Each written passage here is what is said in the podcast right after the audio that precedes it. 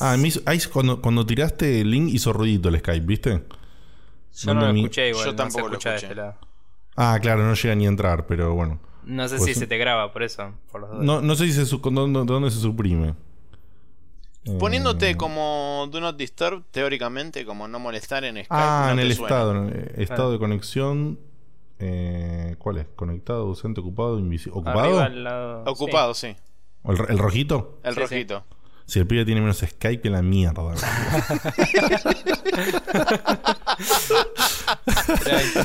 Perfecto. y así arranca el programa. claro.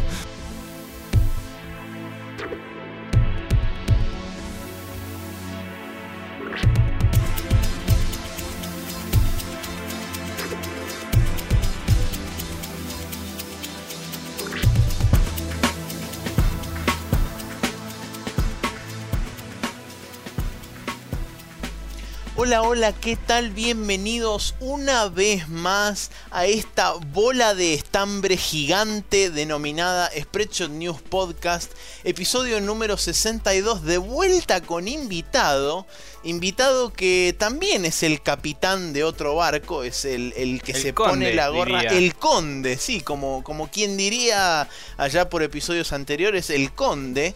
Eh, no estoy. Eh, primero vamos a, presentar al staff habitual de esta, de esta hermosa vecindad que se ha formado aquí en, el barrio de internet. Eh, Nicolás Viegas Palermo, mi coequiper. ¿Cómo está usted? ¿Cómo lo ha tratado el lunes? bien, bastante lunes, pero así es la vida. Y nada, me fui, me clavé un chori con coca bien peronista y la vida mejoró un poco. Em, y acá estamos, qué sé yo. Perfecto. Bueno, un lunes como cualquier otro lunes. Para ustedes ya no es lunes, sino que es jueves. Este, pero no importa, nosotros decimos que es lunes porque como grabamos el lunes eh, es muy simple. Tiene sentido. Sí, tiene sentido. Y de la persona que estaba hablando antes, eh, del capitán o del conde, como bien supo decir este Nicolás, es ni más ni menos que Diego Komodowski, alias La Voz. ¿Qué tal? Buenas tardes, buenas noches, buenos días, buenas mañanas. ¿Qué tal, queridos? Buenas noches eh, o buenas tardes o lo que sea. Eh, definitivamente es un lunes eh, muy lunes. Muy, muy lunes. Muy lunes. para mí fue bien, bien a la Nico, como dice muchos lunes él. así que, bueno, poniéndole un poco de pilas ahora y levantando para grabar este maravilloso programa de Spreadshot News. Bueno, muchísimas gracias por este, haberte acercado y apropicuado y haberte vuelto parte de esta, de esta pequeña familia. Este, y por supuesto, sin antes de arrancar cualquier cosa, los chivos correspondientes que le tocan al señor Diego. Así que adelante, exprésese con toda apertura y con toda este, entereza. Maravilloso. Bueno, les quiero contar a todos que si no saben, eh, mi nombre es Diego Komodowski, soy el conductor de Checkpoint. Checkpoint es un programa que hacemos con varias personas más. El equipo oficial somos seis y nos puedes encontrar en www.checkpointweb.com Ahí vas a tener todos y absolutamente todos los programas que salieron hasta el día de la fecha y los miércoles a las 10, entrando a esa misma web, puedes escucharnos en vivo. Eh, Checkpoint básicamente es un programa de una mesa de amigos donde charlamos de videojuegos y hacemos todo tipo de cosas, notas al pasado, al presente, eh, deliramos con el futuro y nos divertimos mucho tratando de que los escuchas sean parte de la mesa. Doy fe. Está muy bueno y lo hacen en vivo los miércoles en MixLR, ¿verdad? Así es. Sí, sí, o sea, entrando en la web, eh, en el menú de programas en vivo, lo puedes escuchar desde la misma web o está el link ahí mismo, que si querés chatear con nosotros, te lleva al sitio donde lo, usamos de, de, host de transmisión, que se llama MixLR. Así que también puedes ingresar si querés directo, como mixlr.com barra checkpoint.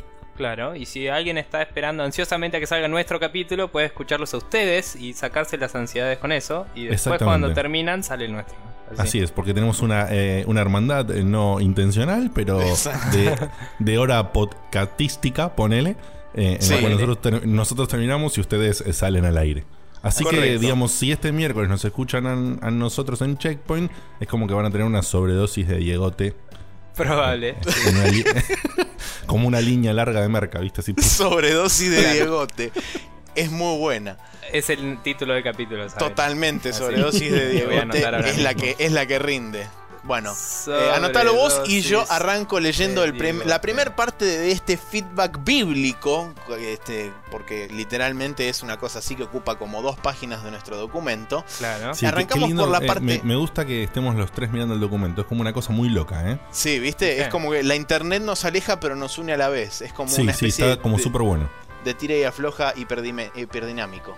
Eh, contact arroba News es la dirección donde nos escribe la gente, como por ejemplo Santiago Aboy Solanes, que nos contactó y nos pasó una copia de su juego de plataformas, el cual aunque simple permite ser modificado íntegramente, o sea, de, desde los assets que, tiene adentro hasta inclusive este, dónde se ponen plataformas y todo ese tipo de cosas. El proyecto lo inició para poner a prueba lo que fue aprendiendo durante el primer año de la cursada de ciencias eh, de la computación en la UBA y con unos amigos está preparando otro juego del que nos mantendrá al tanto a futuro.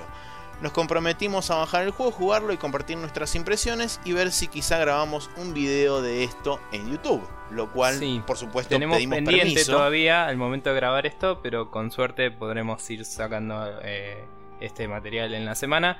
Y si no está disponible el jueves mismo, esténse atentos al fin de. Eh, estamos medio ocupados últimamente, pero se puede, se puede.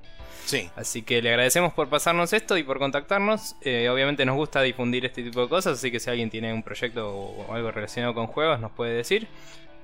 y hablando de gente relacionada con juegos, tenemos a Seba Diegues también, que nos mandó más, más eh, sugerencias de temas para otros capítulos venideros, que los tenemos ahí muy presentes. Y eh, nos aclaró que LLAP, que nos lo dijo en un mensaje hace no tanto. Vamos, que me vas a decir que es la puta que lo parió, boludo. Live Long and Prosper, claramente, de ah, Star Trek. Y no lo, no lo asociamos ni a patadas ninja, la verdad. Eh, Claramente haciendo referencia al capítulo ese que se llamó Vivi Bocha y Ponela. Sí, sí, sí. Eh, probablemente viene de ese lado, ¿no? Pero qué, lindo título de capítulo, la verdad. Estuvo bueno. Pero bueno, y también nos pasó el para chequear la página que se llama candybox2.net y nos dice, y está todo dicho. Ese es un juego web que es bastante delirante y loco en el que se van acumulando caramelitos, digamos, y vos vas destrabando cosas con esos caramelitos y se convierte en una especie de RPG limado y HTML5 extraño con ASCII art muy bizarro. Así que lo jugué muy poco, pero después voy a darle más bola a eso. Perfecto. Siguiente feedback es de Esteban La Rosa que dice, la gente tiene que saber que existe esto y nos pasa un link de live stream donde aparentemente el canal Locomotion sigue con vida y sigue transmitiendo a través de internet. No sabemos si esto es super oficial o no, eh, hasta donde yo sé, no, pero estuve chusmeando y eh, se ve que no transmiten durante eh, todo el día series y eso, pero tenían como unos videos de fondo así reproduciendo para estar todo el día al aire, digamos. Y tienen algún tipo de programación armada que, nada, hay que chusmearlo, pero si quieren ver anime y eso, puede ser más que interesante. ¿Y Locomotion se convirtió en qué después? En Animax, que después murió. Animax era. O algo, no sé. Eh, Animax, terminó, terminó transformándose en una cosa que pasaba series de personas reales. O sea, arrancó siendo de anime y después pasó a transformarse en serie de personas reales que no tenía nada que ver y era más mm. parecido a Disney Channel que a un canal de anime. Y después murió. sí, pero bueno.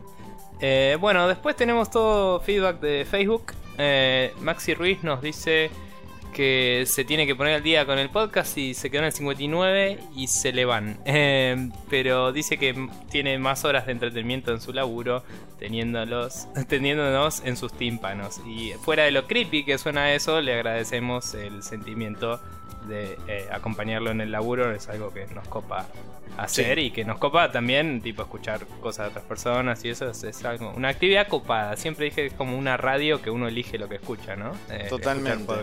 Sí, sí. Nunca había pensado, nunca había pensado lo lo muy creepy que sería que tipo haya mini de ustedes en los oídos. Claro. Aparte, la barba haciéndote cosquillitas así.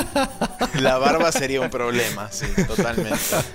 El señor Alejandro Kawok se, también se contactó a través de Facebook, facebook.com barra News, y dice, hola chicos, programón, la verdad que me pegó, me pasó algo loco con el señor Alejandro La Regina.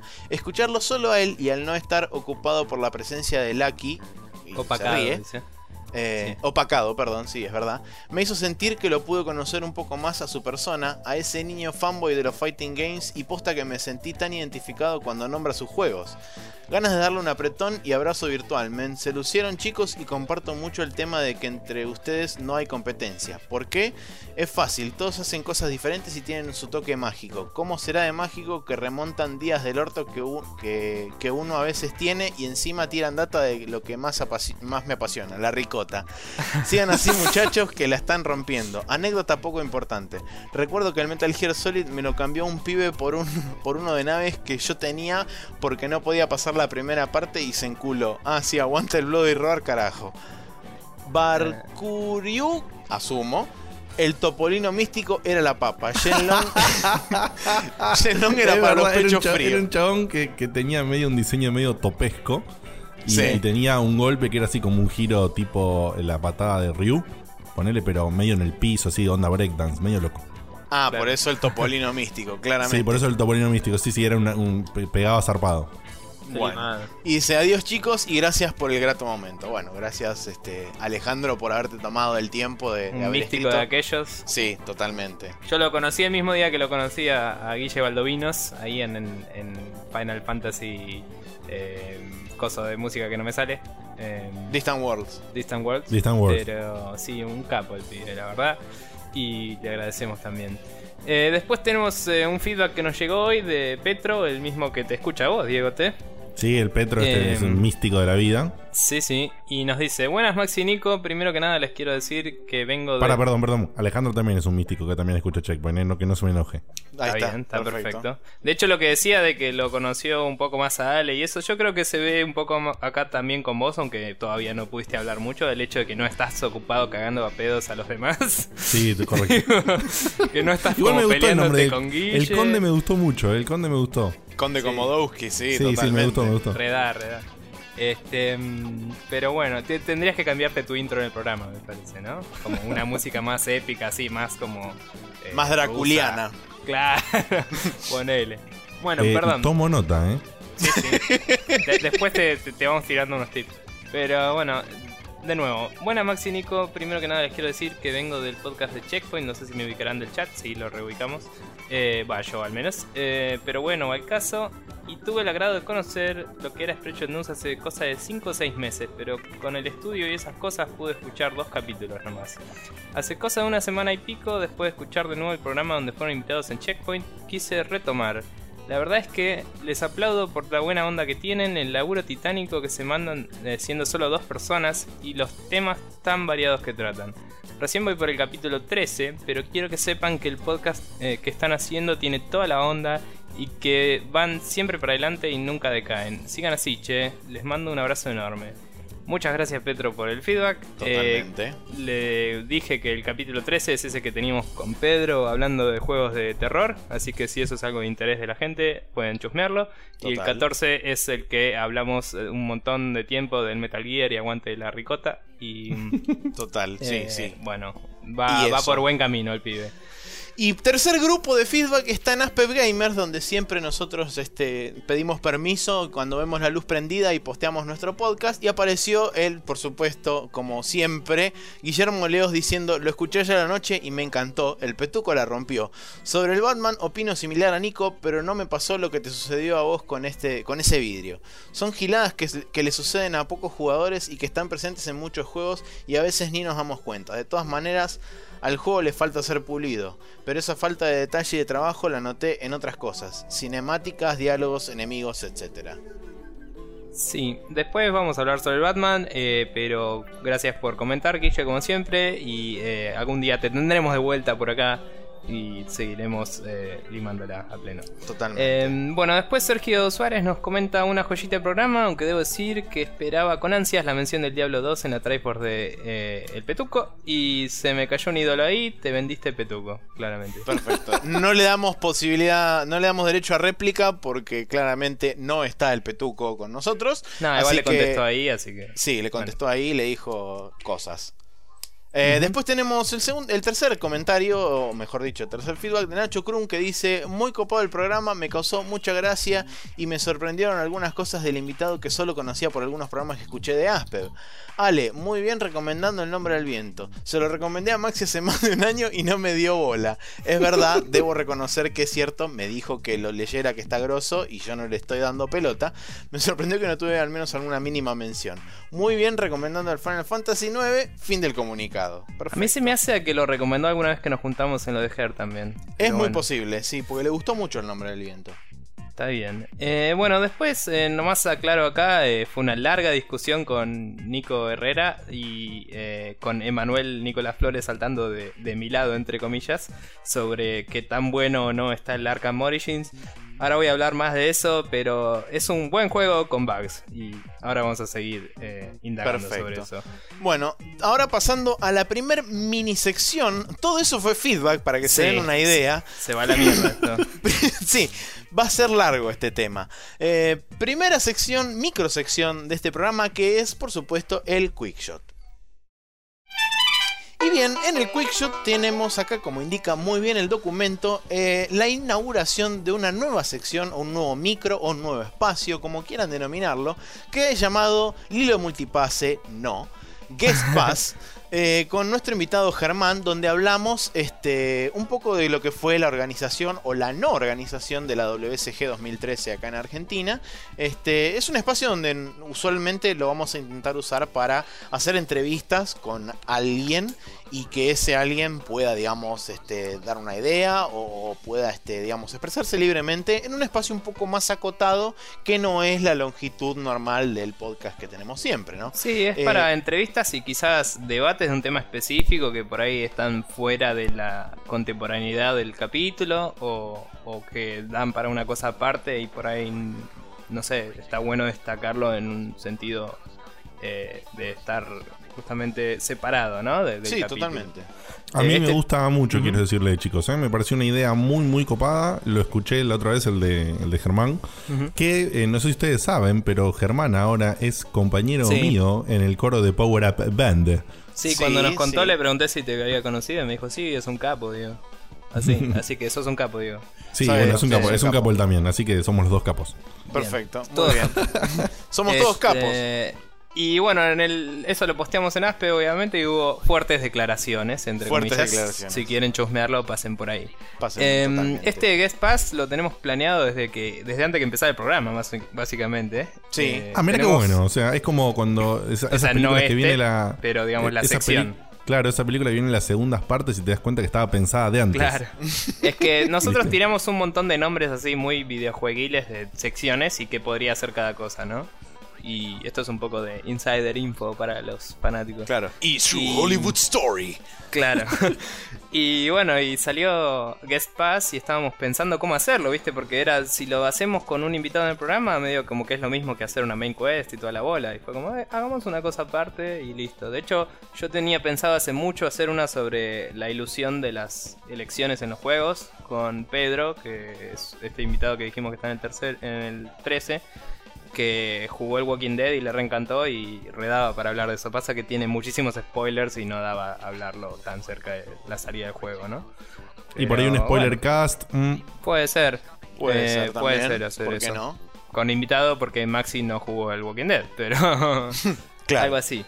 Bueno, no sé, eso sí, insider info para todos. totalmente. Bueno, la cuestión es que acá termina, digamos, lo que sería el quick shot y ahora nos vamos a mudar, sí, recién para la primer sección oficial de este programa, que es como siempre el downloading.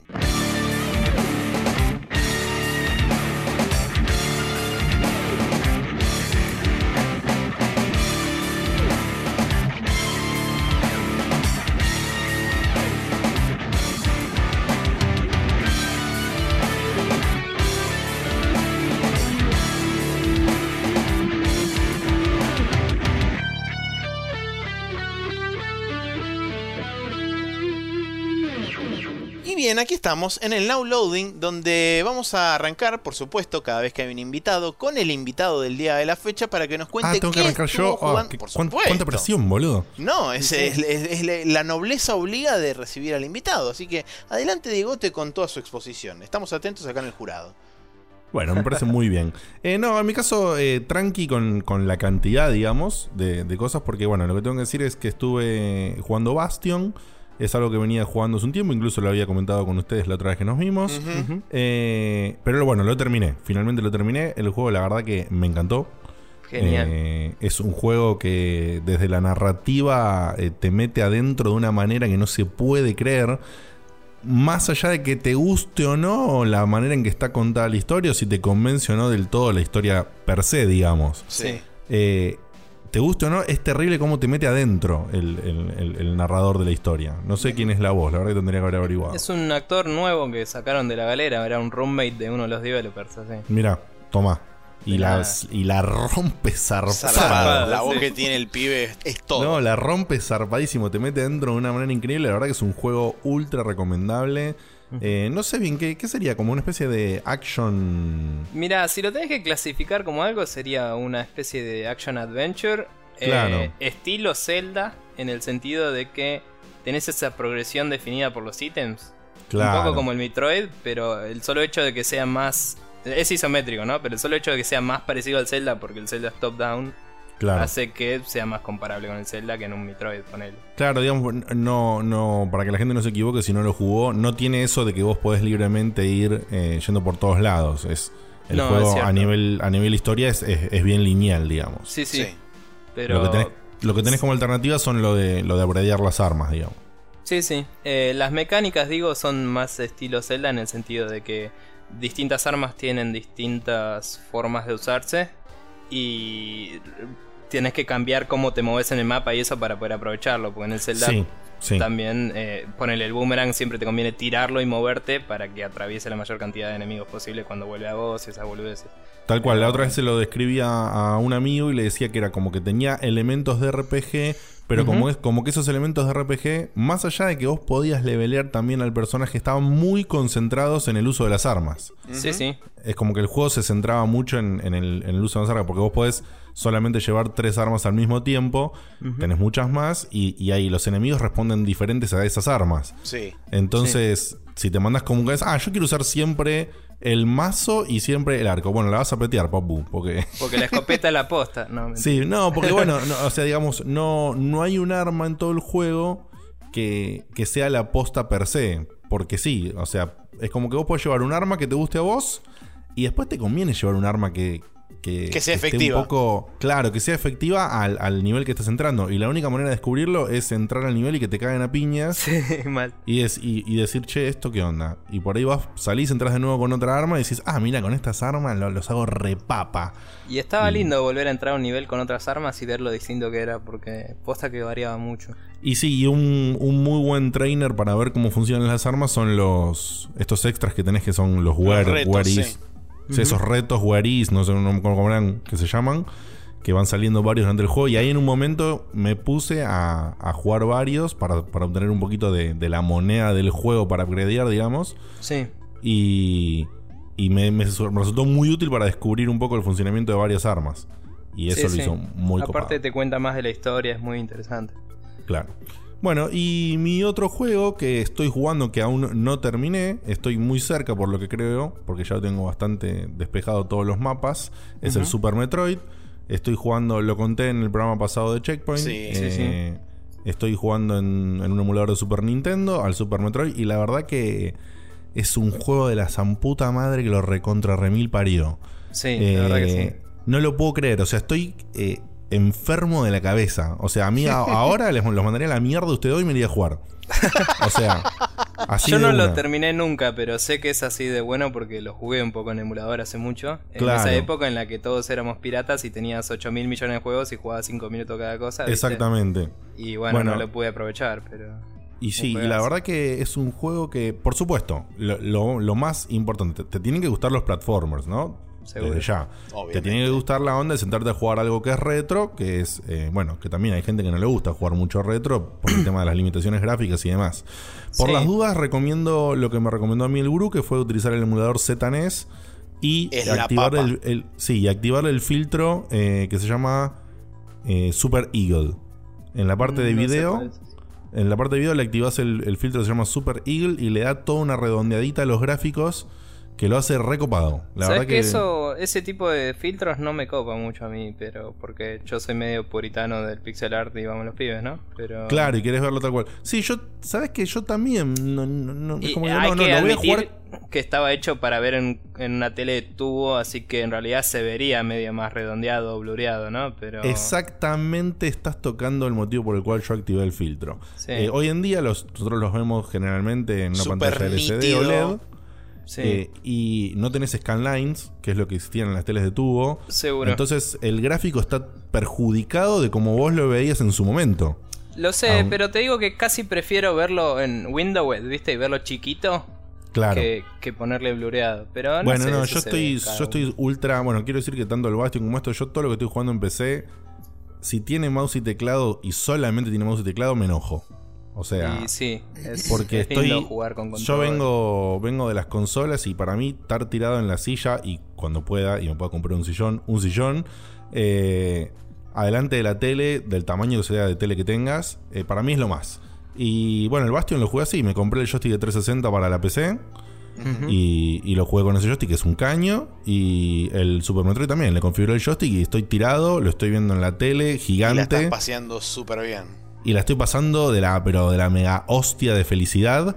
Y la verdad que es un juego loco que. eh, o sea, yo no sé si es el único, pero creó muchas cosas en el género. Sí. Es un juego que creó muchas Sí. cosas. Y bueno, en, en Checkpoint lo, lo dije muchas veces. Para que la gente tenga idea, la, la referencia más fácil de hacer hoy en día es el guacamele. Sí. Porque, porque es un. es un. Me parece que es como. se podría llamar Guacametroid.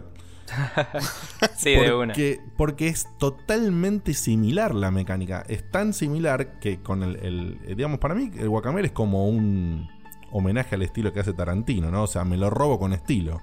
Claro. Sí, Eh, igual, o sea, está bien, Guacamele en particular tiene un montón de homenajes directos, ¿no? Que Por se supuesto, notan. Por supuesto. Pero digo, el, la verdad que sabe hacer propias las, las cosas. O sea, los Totalmente patrones, de los acuerdo. enemigos, todos son increíblemente adecuados al setting de Guacamele. Todavía no lo terminé Totalmente porque de soy un acuerdo, totalmente de acuerdo. Eh, definitivamente lo tenés que terminar y totalmente de acuerdo con que el, el juego, el Guacamele, logra obtener su identidad propia. Así como en su momento hizo el, el Symphony of the Night, que fue el primer Castlevania que dijo vamos a hacer lo mismo que hizo el Metroid. Exacto, pero que yo, en Castlevania. yo- son de mis en este caso son de mis pendientes. Que Pero también justamente no lo terminé. Claro, justamente son de mis pendientes. Yo quise ir para atrás y decir, a ver si esto es como dicen que es. Sí. Y bueno, si tenés esa pregunta igual que yo, eh, sí, hacelo, loco. Porque es Seguro. como dicen que es. Eh, es zarpadísimamente bueno. Las mecánicas que tiene son increíbles. El tema de explorar, el tema de transformarte en la Morphine Ball. Sí. eh, para explorar más. Y tiene una cosa re loca que es vos encontrás un lugar donde te da el mapa de todo el lugar. Y hay Sí. cosas ocultas que, Que no cuando te que cuando te muestra el mapa no están. Y Sí. vos encima vas, y hay lugares que encontrás que son ocultos, y los lugares ocultos tienen cosas ocultas adentro de los lugares ocultos. Sí, en el, en el Super no me acuerdo cómo lo justifica, pero en el. eh, tenés el Fusion, que sería el 4, digamos. El Sí. Super es el 3, ¿sí?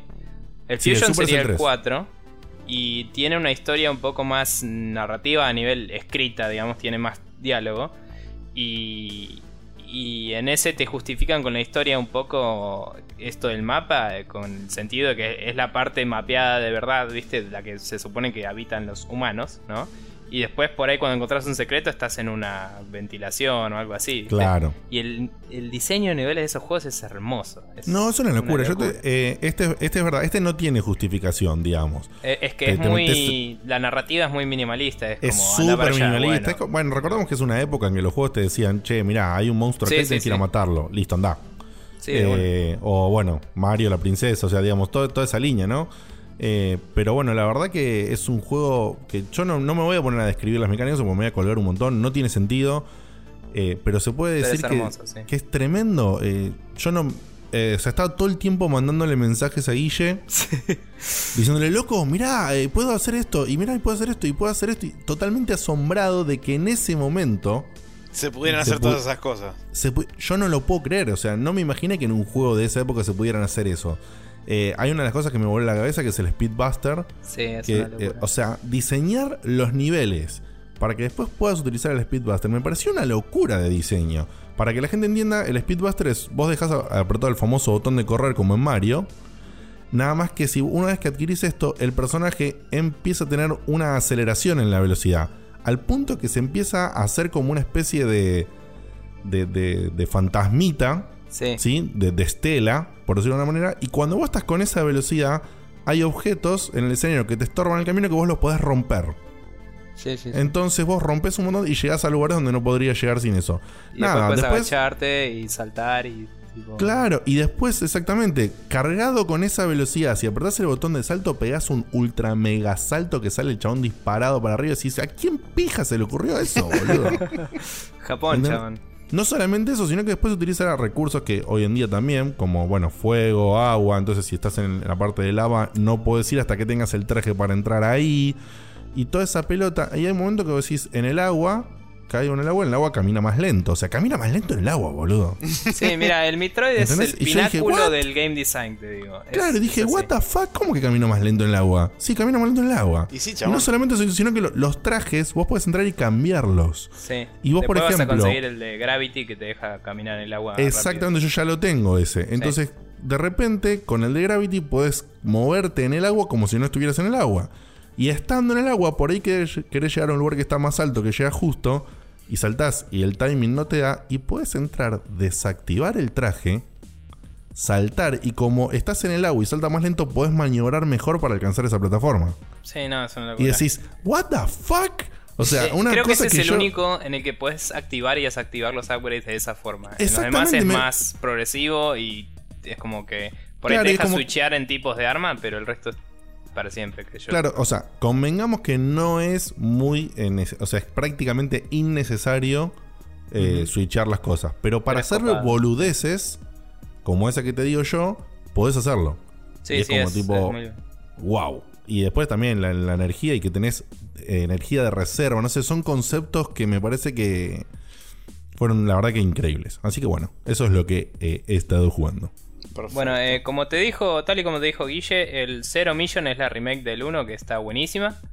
Está para Game Boy Advance. Sí, olvídate que esto es un comienzo, ¿eh? Sí, sí. Eh, y después el Fusion es el 4, como decía. Así sí, la voy a la voy a metroidear a full. Bien. Perfecto. Este, bueno. ¿Sigo yo o seguís vos? Sí, dale, dale vos. Ok. Bueno, yo estuve jugando eh, casi lo mismo que la semana pasada. medio que no toqué el Path of Exile, mala mía porque tengo un amigo que, con el que jugamos y eso, pero colgué. Eh, jugué el Pokémon Y un poco, eh, pasé a otro gimnasio, más Pokémon, vamos los pibes. Y después jugué el Arkham Origins un rato largo más. Em, a ver, ahí me interesa, ¿eh? Sí, eh, yo sé que Diego es un ávido jugador de Batman porque lo dijo por como 48.000 programas. y te cuento, Diego, es un juego muy bueno que se va poniendo cada vez mejor, pero tiene muchos problemas. Muchos. Y se los dejas pasar, ¿eh? Pero te pegan en la cara un toque. Por lo menos si sos yo. A mí me molestan. Tipo, no, no, yo, también soy quisquilloso con esas cosas y, más que nada creo que el contraste que lo, había dejado en el post la otra vez, eh, me parece, y que es lo que te pregunto, ¿no? Ahora que tengo la oportunidad de preguntártelo, es, eh, choca mucho teniendo en cuenta que vos los dos juegos anteriores eran buenísimos y no tenían eso. Eh, es la pregunta que te hago, digamos. ¿Te choca eso o te choca porque sí o, por qué? A mí me choca porque hay cosas que me parece que la excusa de que es otro developer no alcanza. ¿Me entendés? O sea, lo que decía, el primero y el segundo juego, si los jugás en difícil o sin tutoriales y eso. Bueno, el primero no probé sin los prompts, pero el segundo sí. Y, o sea, sin la ayuda. No, sí, el primero también. Y cuando tenés que hacer algo sí o sí, y es la única cosa que hay que hacer para salir, te lo dice igual. Porque es como, si no te vas a trabar, ¿viste? Claro, es bla. Y este no te dice una mierda. Y ayer estuve peleando contra Bane, que no es un spoiler porque se sabe que está, ¿no? Pero estuve peleando contra Bane y sin ningún hint que en este juego en particular los hints y los prompts de, mm, de, de pelea van asignados al mismo a la misma opción, ¿no? En los anteriores no, era separado. Siempre te mostraba qué, apretar a menos que estuvieras en el New Game Plus. Eh, o sea, si estabas en la dificultad más difícil, pero no, estabas en New Game Plus, igual te mostraba qué apretar cuando te peleaban. Eh, aunque lo desactivaras los hints. Bueno, en este te saca todo eso. Y en las peleas de voces se hace desafiante y te sentís un poco como en los juegos viejos, que es interesante eso. Pero también hay cosas que decís, che, esto es medio barato. O sea, eh, le haces todos los combos y cosas que puedas en la vida y solo hay una forma de hacer que el chabón, tipo, no sea impenetrable cuando está dopeado con su super droga loca de Bane. Claro. Y, y no sabes cuál es, ¿viste? Y em, yo me había olvidado totalmente que si apretaba varias veces lo que sería el círculo, la capa de Batman hace como un combo también. Porque no lo haces nunca con ningún otro personaje que no sean los bosses en los viejos. Me había olvidado totalmente. Entonces tiene que hacerle tres veces con la capa para confundirlo. Ah, sí, que le hace como un stun. Sí, pero lo tenés que hacer tres veces, con una no alcanza. Con y una yo no no, alcanza. no me acordaba que tipo, se podía hacer más de una vez y te hacía como un movimiento distinto, ¿me entendés? Claro. Y obviamente la movida es lo esquivas y ahí se lo haces y ahí se vuelve como eh, el stun y bueno, el resto lo vas descubriendo, tampoco voy a spoilear toda la pelea. La pelea en sí está buenísima, las peleas son buenísimas con los jefes, las peleas con los eh, enemigos son copadísimas, es como que está mejor el sistema de combate que antes, Ah, pulieron más. Tampoco es increíble la mejora, ¿no? Pero está más pulido, digamos. Eh, enfocaron muchísimo el juego para ese lado. Los puzzles son más pelotudos. Eh, es como que es un juego más de pelea que antes. Em, bien, igual, no es que aburre, ¿no? Pero es como que notás que algunos de los desafíos que antes tenías de tener que esconderte más y eso acá casi que no los puedes hacer. O sea, Cabe- los mapas no están diseñados como para que puedas esconderte en la mayoría. Hay algunos que son claramente acá te tenés que esconder y otros que son claramente acá andá y cagate a piña. Sí, cabe la aclaración de que, este, digamos, la discusión que, que se surgió en el post del capítulo fue porque, este, había una diferencia entre lo que es la versión de consola y la versión de PC. Aparentemente la versión de consola no está tan zarpada en bugs como si lo está la versión de PC. Mira, yo leí reviews que dicen que las versiones de consolas, creo que la de Polygon decía en particular, todas menos la de Wii U, están vagosas también. Así que no sé qué onda. Eh, yo solo sé que en PC tuve varios bugs. Y lo que más me molestó no fueron los bugs, que son medio pelotudos y honestamente los podrían arreglar, sino los errores de diseño que decía, ¿no? Esto de que no te muestra los prompts cuando desactivas las ayudas. eh, en momentos en los que claramente no hay forma de que saques que se hace así algo, ¿viste? Claro, sí. Eh, Después, em, qué sé yo, el- el- la ciudad está diseñada de una forma bastante como eh, simple, ¿no? Vos ves y todos los edificios se ven medio similares. Y eso que rehúsa algunas cosas del anterior, pero en el anterior estaba todo inundado y hecho mierda y cada parte tenía una personalidad acorde al enemigo que te ibas a encontrar ahí. Y en este estás como en la ciudad y la ciudad es toda igual. Y cuando entras a un lugar, el lugar está buenísimo, pero afuera es como medio en Bastante genérico, claro. Y se vuelve medio choto eso, porque hoy en día se puede hacer una ciudad bien, ¿me entendés? No, no te digo increíblemente realista, te digo que sea estéticamente interesante. ¿no? Y tenés, eh, cuando estás en la ciudad, tenés, eh, por más que sea media igual, tenés así como tipo cosas identificatorias que tipo te... los te- landmarks, así. Claro, tipo landmark, cosas así, como decís, ah, estoy en esta zona o estoy en esta zona. Mira, tenés un mapa que demarca las zonas claramente, que podés abrir en cualquier momento con el select. Y eh, tenés el típico, la típica brújula que te dice a dónde ir. Pero fuera de eso, ubicarse no es la gran cosa. Hay unas Ah. torres de radio que tenés que destrabar de a poco para permitirte el fast travel, que lo haces con el, con el Batwing, el avión de Batman, digamos. Sí. Entonces vos desactivás unas cosas que te bloquean la señal y podés subirte a tu Batwing y, y hacer fast tra- travel a ese lugar la próxima vez. Y mm, no, no se siente muy forzado, va bien con la historia. La historia está buenísima, diría que es mejor que los anteriores. Opa. Eh, porque si te fijas, la historia del primero estuvo buena, pero no se fue a la mierda. O sea, estaba buenísimo el Joker y la historia era como bla. Era muy la- correcta y era muy, muy, muy, per- muy perfecta. No es demasiado decir muy perfecta. Muy correcta para hacer el primer juego. Sí. eh, el segundo fue tipo, vamos a hacer lo mismo en una ciudad. Y no se mantiene también como historia, me parece. Pero en ambos me pareció que tenían finales medio flojos, sobre todo el primero que era una mierda. Y, y la historia del segundo medio se basa en el final de mierda del primero, así que es medio sí. como que en ese sentido tironeaba un poco para atrás. En este la historia es buenísima, pero se va poniendo buena ya ha entrado el juego, o sea, empieza medio tranqui, ¿viste? Y de golpe fue como, che, esta historia está muy buena, anda. De golpe te das cuenta que es una historia más digna de una historieta de Batman y no tanto de un juego, que la del segundo fue tipo, che, bueno, hace que Batman pelee contra medio mundo porque es un juego, ¿me entendés? Entonces la historia era medio bla. Y en el primero tenía más sentido porque estaban todos en un solo lugar. Eh, para concluir un poco, me pareció que eh, si lo vamos a poner en este eh, comparado con nosotros, en el primero me pareció que había muy buen feeling tipo Watchmen, cuando Rorschach le dice a, los, a los reos que están ahí en la cárcel, le dice, ustedes, yo no estoy atrapado acá con ustedes, ustedes están atrapados conmigo. Sí, como... En el primero de Batman estás vos en el asilo con la gente y la gente la va a comer porque vos sos Batman. Y les cabe, tipo. En el segundo es como lo mismo en una ciudad, entonces pierde feeling. Es como, Sí, te sentís un poco rodeado por los enemigos en el segundo, ¿viste? Sobre todo porque esto empieza a faltar estas partes donde sí o sí puedes bajar a todos sin que te vean. Que en el segundo casi no hay de eso tampoco en realidad. Eh, hay partes muy armadas. En este también hay partes muy armadas de eso que están separadas y el resto es todo combate. Y los puzzles son más boludos y se nota. Hay muchas cosas que son tipo, no es que no sabes cómo hacerlo, sino que te falta un ítem para poder hacerlo y lo sabes, ¿entendés? Claro y, se vuelve un poco más lineal en ese sentido. Y me parece que hay cosas que están escondidas en lugares que vas a tener que ir específicamente, no es que vas a volver ahí con un ítem. Entonces es como que tenés que salir de tu camino para hacerlo y me parece un poco molesto comparado con los anteriores. Y eso lo atribuyo a un mal diseño de nivel eh, en general. Pero la historia es tan buena y algunas de las cosas nuevas están tan buenas, tipo toda la mecánica de investigar las, las eh, los crímenes y eso eh, el detective mode en las partes de las escenas de crimen es mucho mejor ahora, ¿viste? Y es muy lineal y no es que tampoco haces super puzzle solving re loco, pero es te cuenta muy bien la historia y te dan ganas de seguir descubriendo cosas, ¿viste?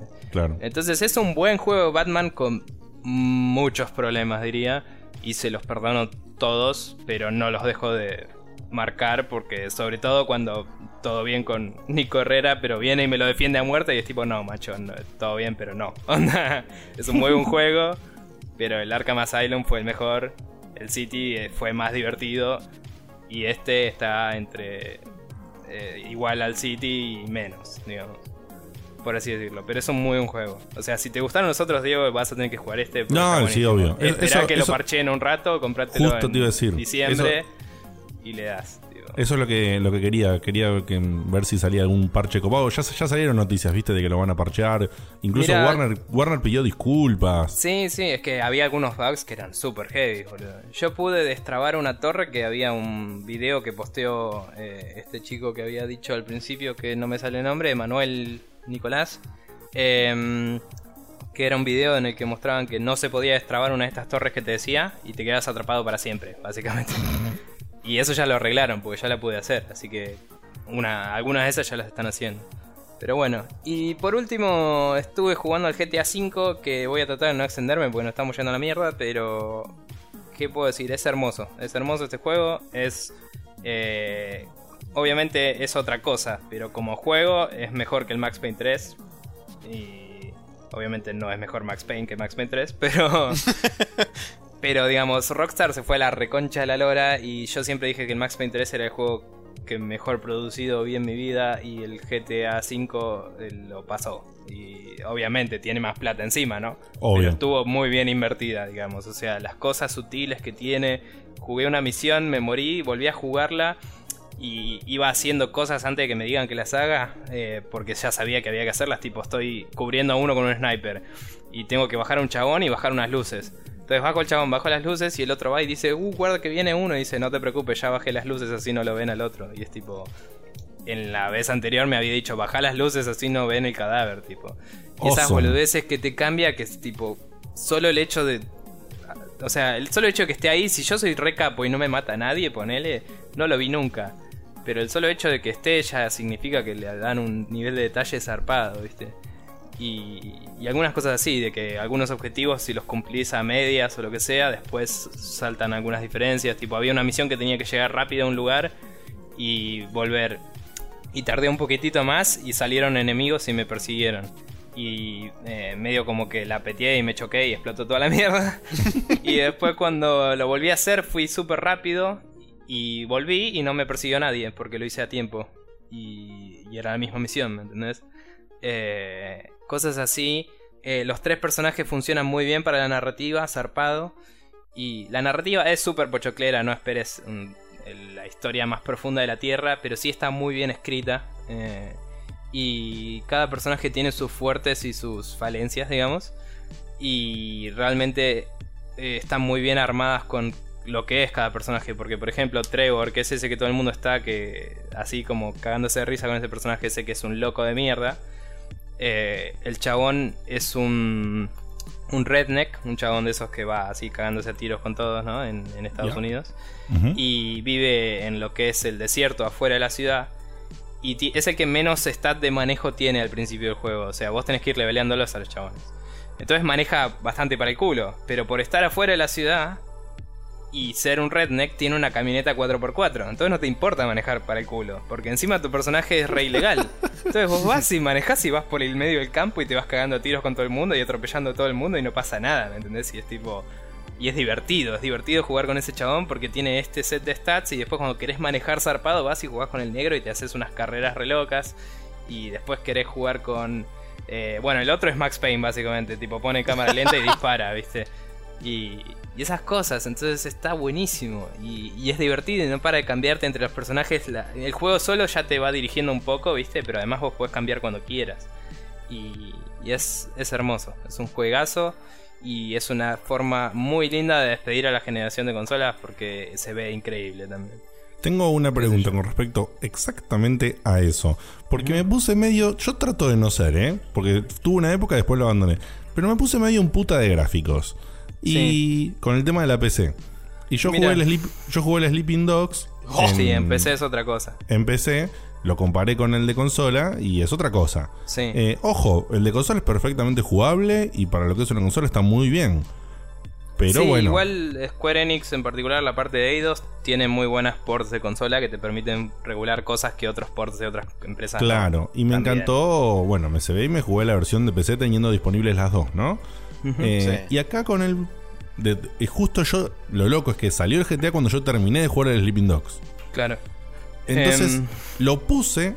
Y si bien se nota que está explotando a la consola de una manera muy interesante, me chocó un toque. ¿El GTA V? Eh, sí, me chocó un toque. ¿Viste los serruchitos de los autos? Y un par de cosas que se veían perfectos en Sleeping Dogs de PC. Pero ¿cuántas cosas jugaste del GTA V? No, no, muy poquito. Muy, te estoy hablando de, fuera de joda, te estoy hablando de 20 minutos. O sea, Mira, si te soy honesto, eh, yo comparto un poco la movida de tiene que salir en PC. Pero yo me lo pedí porque, o sea, Rockstar no me defrauda hace rato, la verdad. Tipo, desde Red Dead Redemption que no para de hacer goles el chabón. Olvídate. Y y fue como, loco, es una experiencia que quiero jugar y es, tipo, tengo amigos que tienen PCN y van a jugar online, ¿no? Eh, están los pibes de Aspe, hay otros amigos de, mi laburo anterior, esas cosas, y dije, vamos a comprarlo en consola y jugar con la gente después, que el, multiplayer del Red Dead es buenísimo también. Entonces dije, hay que hacerlo, ¿no? Ya fue. De última, después lo vendo y me compro en PC, listo. Eh, ahora, es un juego diseñado para consolas. Se juega perfecto con control. Eh, tiene menús muy armados de consola que si los tuvieras en PC te molestaría. Esas típicas cosas que tenés que hacer varios pasos si querés compartir una foto en Facebook, ponele. Claro. O sea, yo lo reveo como que cuando recién salga en PC va a tener problemas de porting zarpado, que lo tuvo el 4, por ejemplo. Claro. Eh, y no te digo que no vaya a ser bueno en PC, sí te digo que es buenísimo en consola. Y eso es un hecho. Y eh, sí te digo que aunque entiendo lo que decís de los serruchitos y todo, si jugás un poco más vas a saber apreciar lo increíble que se ve para hacer una consola. O sea, los gráficos en el agua, en los reflejos de los autos, tiene sombras dinámicas todos los personajes en todo el mapa. Eso no existe en un open world en la consola, no existe. Claro. Eh, apenas existen los de PC hoy, o sea, es ridículo. Eh, a mí me. La, la, otra que me frenó un toque, más allá que tenía como una sobredosis de sandbox al haber terminado al 100% del Sleeping Dogs. eh, sí, todo, todo, saqué, todo saqué. Em, me quedó una sensación de, de que, viste que lo que comentaron, que yo me compré la versión digital. Ah, no, y, yo, y que dijeron que la, digital tiene más bugs y, tienen que, y me la rebajaron, boludo, con eso también. Sí, yo me compré la de disco y te digo, anda joya. Y es cierto, vi un par de videos y la digital popea bastante. Eh, Diego, eh, Guille se lo compró de nuevo, por ejemplo. Sí. Qué sé yo, man. Si te da para gastar de nuevo, eh, por ahí sí, espera, febrero a ver si sale en PC. Y, sí. qué sé yo. Fíjate. Sí, por eso. No sé, voy a ver. Port, como te digo, por ahí sea malo. Pero para mí lo revale tenerlo en el disco porque va a andar mejor y es un juegazo. Pero está en vos si vas a gastar esa plata o no, qué sé yo. No, no, bueno, también hay que reconocer se lo prestado a Guille. Guille lo tenía, Guille Baldovino, ¿no? Sí, eh, no, no, Guille no. Eh, ah. Dieguito, Dieguito. Bueno, eh, porque Guille lo tiene. Ahí a ver qué anda. Sí, Guille lo tiene en 360. Pero es verdad que tenés razón, ah. se lo puedo pedir a Diego para hacer un toque, una comparativa. Claro. Eso sí. Es verdad. Y te fijas, bueno. Pero bueno. Bueno, Maxi, te acaparamos muchísimo tiempo. Creo que no va a haber noticias hoy, pero bueno. Eh, dale, tranquilo.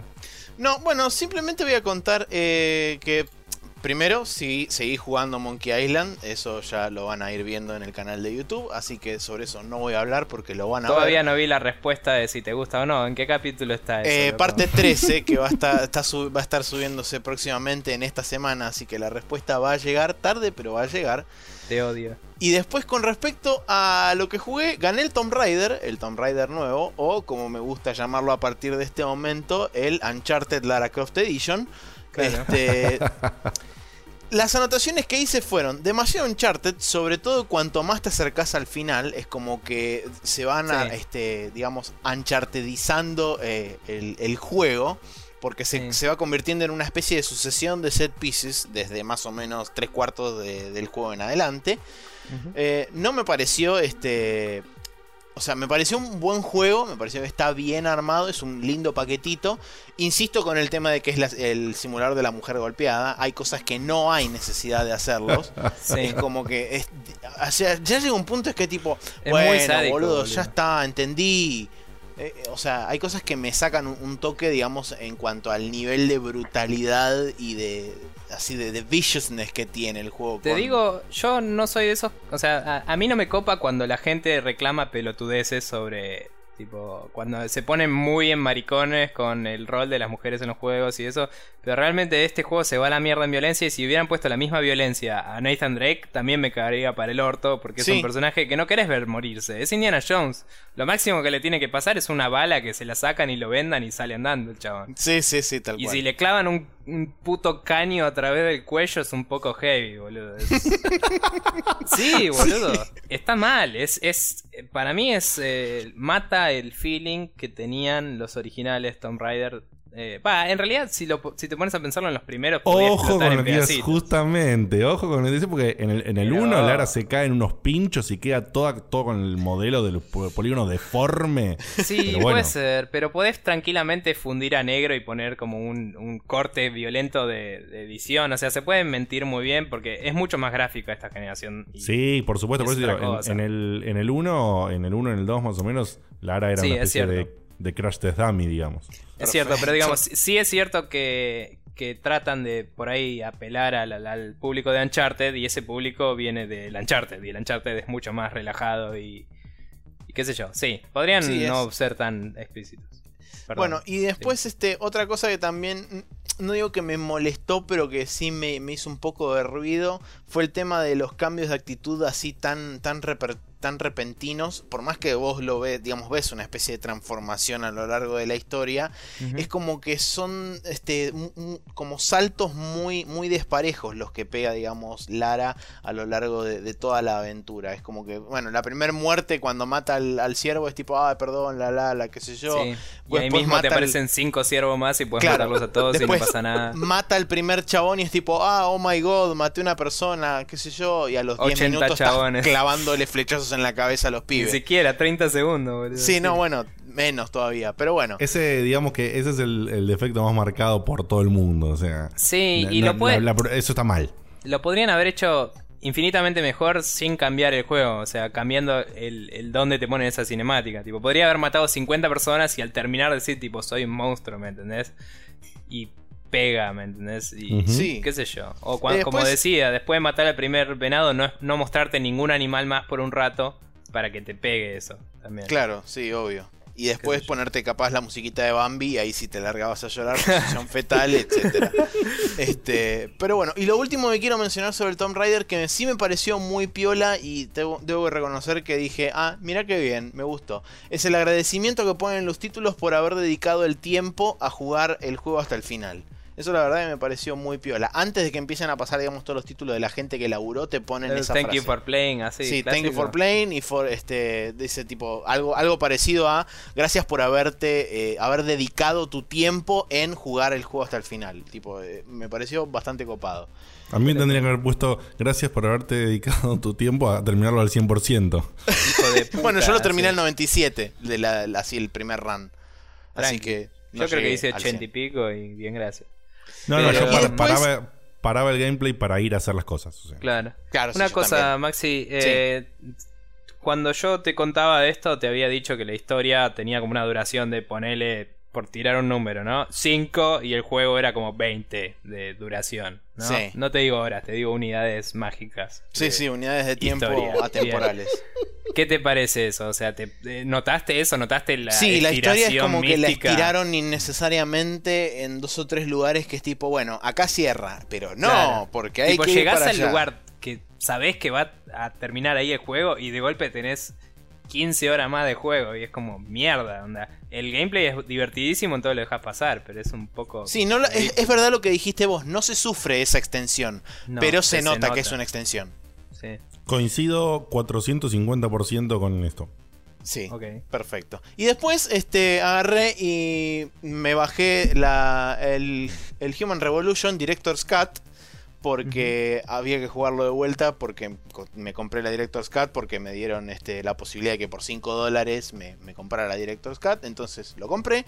Y por ahora el único cambio que noté es, primero visualmente le bajaron un toque el volumen al filtro dorado ese que le habían puesto que era tipo color oro para todos y todas y era este un toque bastante zarpado, se le bajaron un par de, un par de cambios a eso. Estaba bueno, pero era como muy mucho. Ahora está un poquito más abajo. O sea, eh, eh, no es tan agresivo a, a cómo invade con el color dorado todo. Este, se, se, perciben un poco más la paleta de colores que hay detrás del filtro ese dorado. ¿Esos son los cambios a los gráficos que habían dicho, entre comillas, o algo más? Supongo, no sé. Visualmente yo lo veo prácticamente igual. Tendría que por ahí instalar la versión clásica y comparar cara a cara. Eh, después, en cuanto a, a, cambios, digamos, puntuales de gameplay, el único que vi por ahora es que la caminata del principio de todo el juego, que antes vos tenías la cámara, o sea, tenías la posibilidad de controlar a Jensen y caminar por cualquier lado ahora le hicieron on rails. O sea, vos vas caminando con la minita y este y lo único que puedes hacer es mover la cámara este, alrededor tuyo. Bueno, no alrededor, sino con el, ángulo de visión de una persona normal. Este, hasta que llegas a la oficina de, Sarif y te dice la la la, qué sé yo, y después sí arranca el juego. Eso, digamos, es el único cambio notable que, que pude ver hasta el momento. Y después algo que me surgió jugándolo y dije, esto puede llegar a ser un tema de discusión, así que por eso simplemente voy a plantearlo en forma de pregunta y si querés después lo hablamos en un futuro más adelante. Eh, digo, ¿por qué los enemigos no se dan cuenta del faltante de sus compañeros e inician una búsqueda en pos de encontrarlos? Porque me surgió, viste, cuando entras en la primera misión, cuando entras adentro del. entras adentro, claramente, eh, eh, a, la, a, la, parte, digamos, de la, de la empresa eh, o de la industria donde estaban fabricando el Typhoon, que lo tenés que ir a recuperar. Y hay chabones patrullando en el primer galpón. Y hay varios momentos donde se cruzan y hay como una especie de pasillo. Y el chabón mira por el pasillo. O sea, se detiene, mira por el pasillo y después sigue su ronda. Y es como que, bueno, ok, yo bajé al chabón del pasillo, lo oculté. Y el chabón seguía pasando por el pasillo y miraba el pasillo y era tipo, ah, mira, no hay nada en el pasillo ahora. Cuando hace 30 segundos había un pibe revisando cosas ahí. Es Eso porque no es Metal Gear. Claro. Sí, qué sé yo, igualmente en el Metal Gear también pasa eso. O sea, en el Metal Gear vos podés agarrar y bajar un flaco de, de cuatro chabones y te lo llevás. Y no es que dejas el cuerpo ahí tirado, te lo llevás. Y el chabón nunca se percató de que ahí había un flaco Igual hace 10 sí pasa que si lo estaban llamando por radio, te vienen a ver, es otro nivel Metal Gear. Por eso te Claro. en el 2, boludo, en el 2 tiene momentos en que lo de la una radio. Forrada el 2, boludo, era tipo, no, déjame. Pero todo el tiempo me regeneras a los chabones la concha de tu madre. Sí, eso es muy hijo de puta del 2, pero me gustaba mucho eso. Era la gran Comandos 1 esa. Sí. sonaba la alarma y salían 85 billones de nazis de una casita. Y era la puta que te parió. Maxi, te hago una consulta. Yo, bueno, yo que entre mis grandes pendientes tengo Half-Life, tengo Deus Ex, pero me los he estado adquiriendo en mi cuenta de Steam para justamente agarrarlos en algún momento. Y tengo el Deus Ex eh, Human Revolution. ¿Vos me decís que llame adelante y me compre también el Director's Cut? Eh, ah, no es un juego que. Yo no soy, no soy de rejugar muchos juegos, algo que me huelen la tapa de los sesos de una manera desquiciante y tienen un efecto, algo que no sé cómo explicarlo. Mira, hay una chance de que te huele la cabeza como para que lo juegues más de una vez, pero diría que eh, el Director Cut dicen que es mejor. La versión, claro, e, ahí radica, digamos, el punto. La versión completa, o sea, entre comillas, puesta completa porque nunca está del, todo terminado, según alguna gente. Eh, pero la versión, digamos, más completa, si se quiere, es el Director's Cut. Así que si fuera, si, si, yo te tendría que dar la recomendación sería, si vas a jugarlo por primera vez, ahorrate eh, la, posible desilusión que pueda llegar a tener con algunas cosas dentro del juego, puntualmente las boss battles. Eh, ahorrate un poco esa desilusión jugando la versión mejorada, que es el Director's Cut. Perfecto, clarísima respuesta. Bueno, Perfecto, y hemos, después de una hora, hemos terminado la primera sección de este programa, lo cual quiere decir que esto puede llegar a continuar hasta como las 4 o 5 de la mañana del martes, sin ningún tipo de inconveniente. ¿Qué decís? Este, ¿Noticias o no noticias? Rápido. Eh, yo digo que las noticias pueden, pueden ser este, prescindibles. Bueno, genial. Entonces, calendario, ahí está, perfecto, así, sobre la marcha en vivo y en directo. Calendario, adelante, Nico. Bueno, tenemos el martes 12 de este mes, eh, sale el Enemy Within, la expansión de XCOM, que todavía no gané y la reconcha la lora. Y es un juegazo y aguante y vamos los pibes. Eh, obviamente ya la preordenamos y la vamos a viciar a pleno.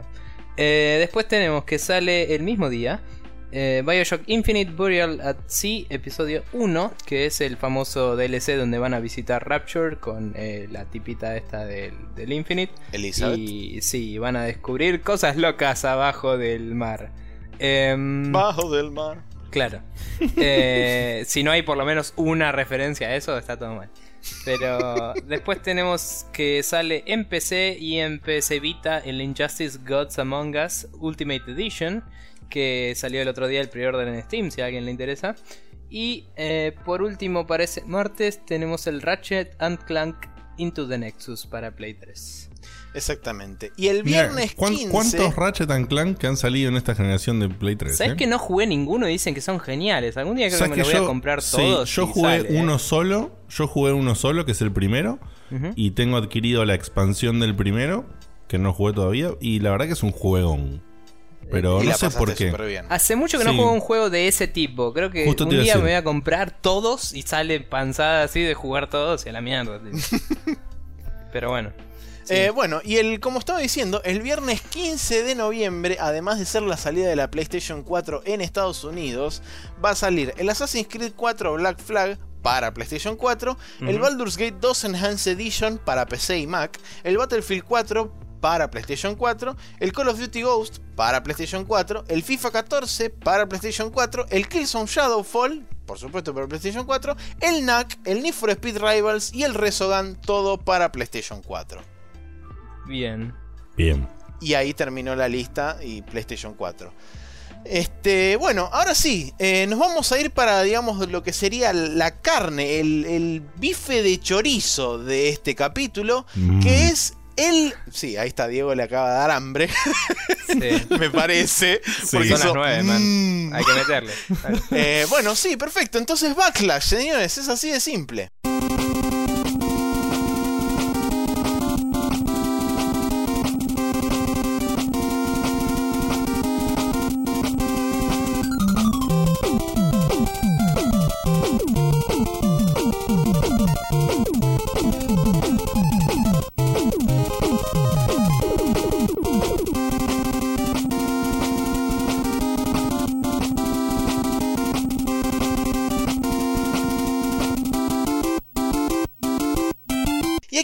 En el backslash donde, si recordarán, nosotros hicimos uno solo y fue, miren ustedes de qué juego fue, fue del Metal Gear Solid. O sea, no se trata de boludeces esta, esta sección. Se trata de no, cosas. Aparte, aparte, se trata de que en este momento hay que decir Metal Gear. Claro, se trata de Metal Gear.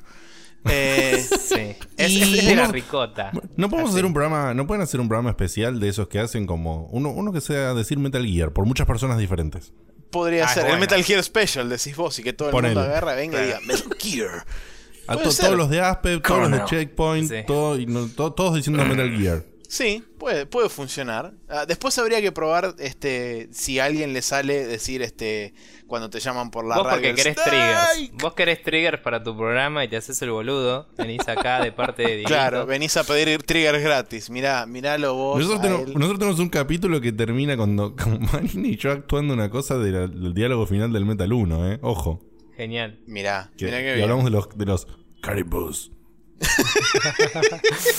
Buenísimo. Bueno, eh, para no desviarnos mucho del tema, backslash significa recordatorio de juegos que dejaron su marca. En este caso, y gracias a FCF o Fiesta Chabón Fiesta, descubrimos que el amor imposible de Diego en formato digital es ni más ni menos que Team Ico, puntualmente el Ico y el Shadow of the Colossus. Si te parece, este, Nico, vamos a arrancar por la ficha técnica, por si a alguien todavía que vive dentro de un tupper abajo de una piedra escondido en una cueva, eh, no tiene idea, claro, de qué estamos un hablando. lejano, sí.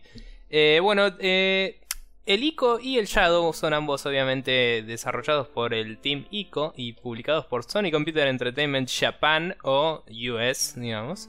los mismos salieron el ICO en diciembre del 2001 en Japón y en septiembre de ese año en Estados Unidos. Y el Shadow Colossus salió en 2005. Eh, unos cuatro añitos entre uno y el otro. Eh, ambos salieron para Play 2 originalmente y fueron relanzados para PlayStation 3 en la Ico and Shadow of the Colossus HD Collection el 22 de septiembre de Play 3 y el 27 en Estados Unidos, obviamente el 22 en Japón.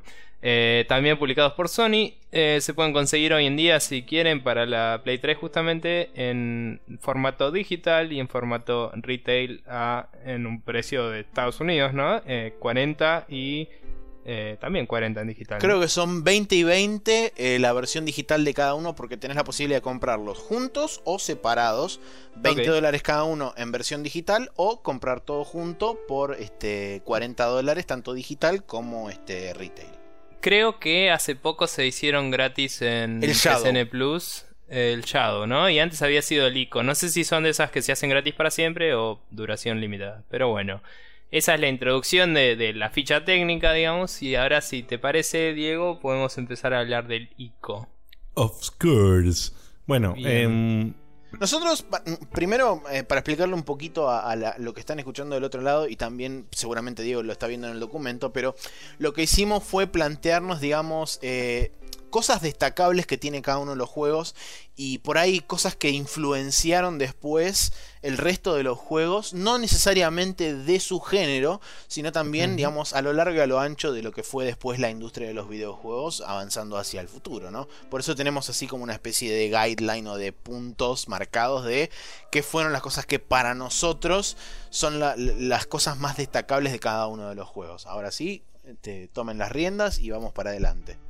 Bueno, eh, ya dijeron todo el tema de la ficha técnica. Lo primero que cabe destacar, me parece, es que eh, el juego tiene algo que, vamos a decirlo eh, leyendo el primer ítem que está marcado en, la lista. Dice, diálogo mínimo que ni siquiera es necesario para entender la historia.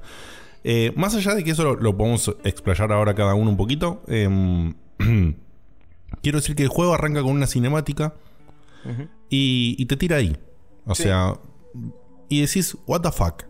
¿Entendés? O sea, o sea, pero es así, hay una cinemática, son unos caballeros que te llevan a vos, vos tenés la particularidad de que sos un nene que tiene cuernos, eh, y te tiran con un par de señas así medio, vamos a decirle, chaplinescas, eh, te, tiran así como diciendo, y mira, vos tenés algo y lo siento mucho, man, te tengo que meter en este castillo, te tengo que encerrar y muy probablemente te vas a cagar muriendo. Y todo eso, no nadie te explica nada. No, no, no. Lo, lo, intuís de los movimientos que hacen y porque te encierran adentro de una cosa como una caja de piedra, por decirlo de una manera, una celda de piedra y hay un montonazo de celdas de piedra en el lugar. O sea que la recontra peteas ahí.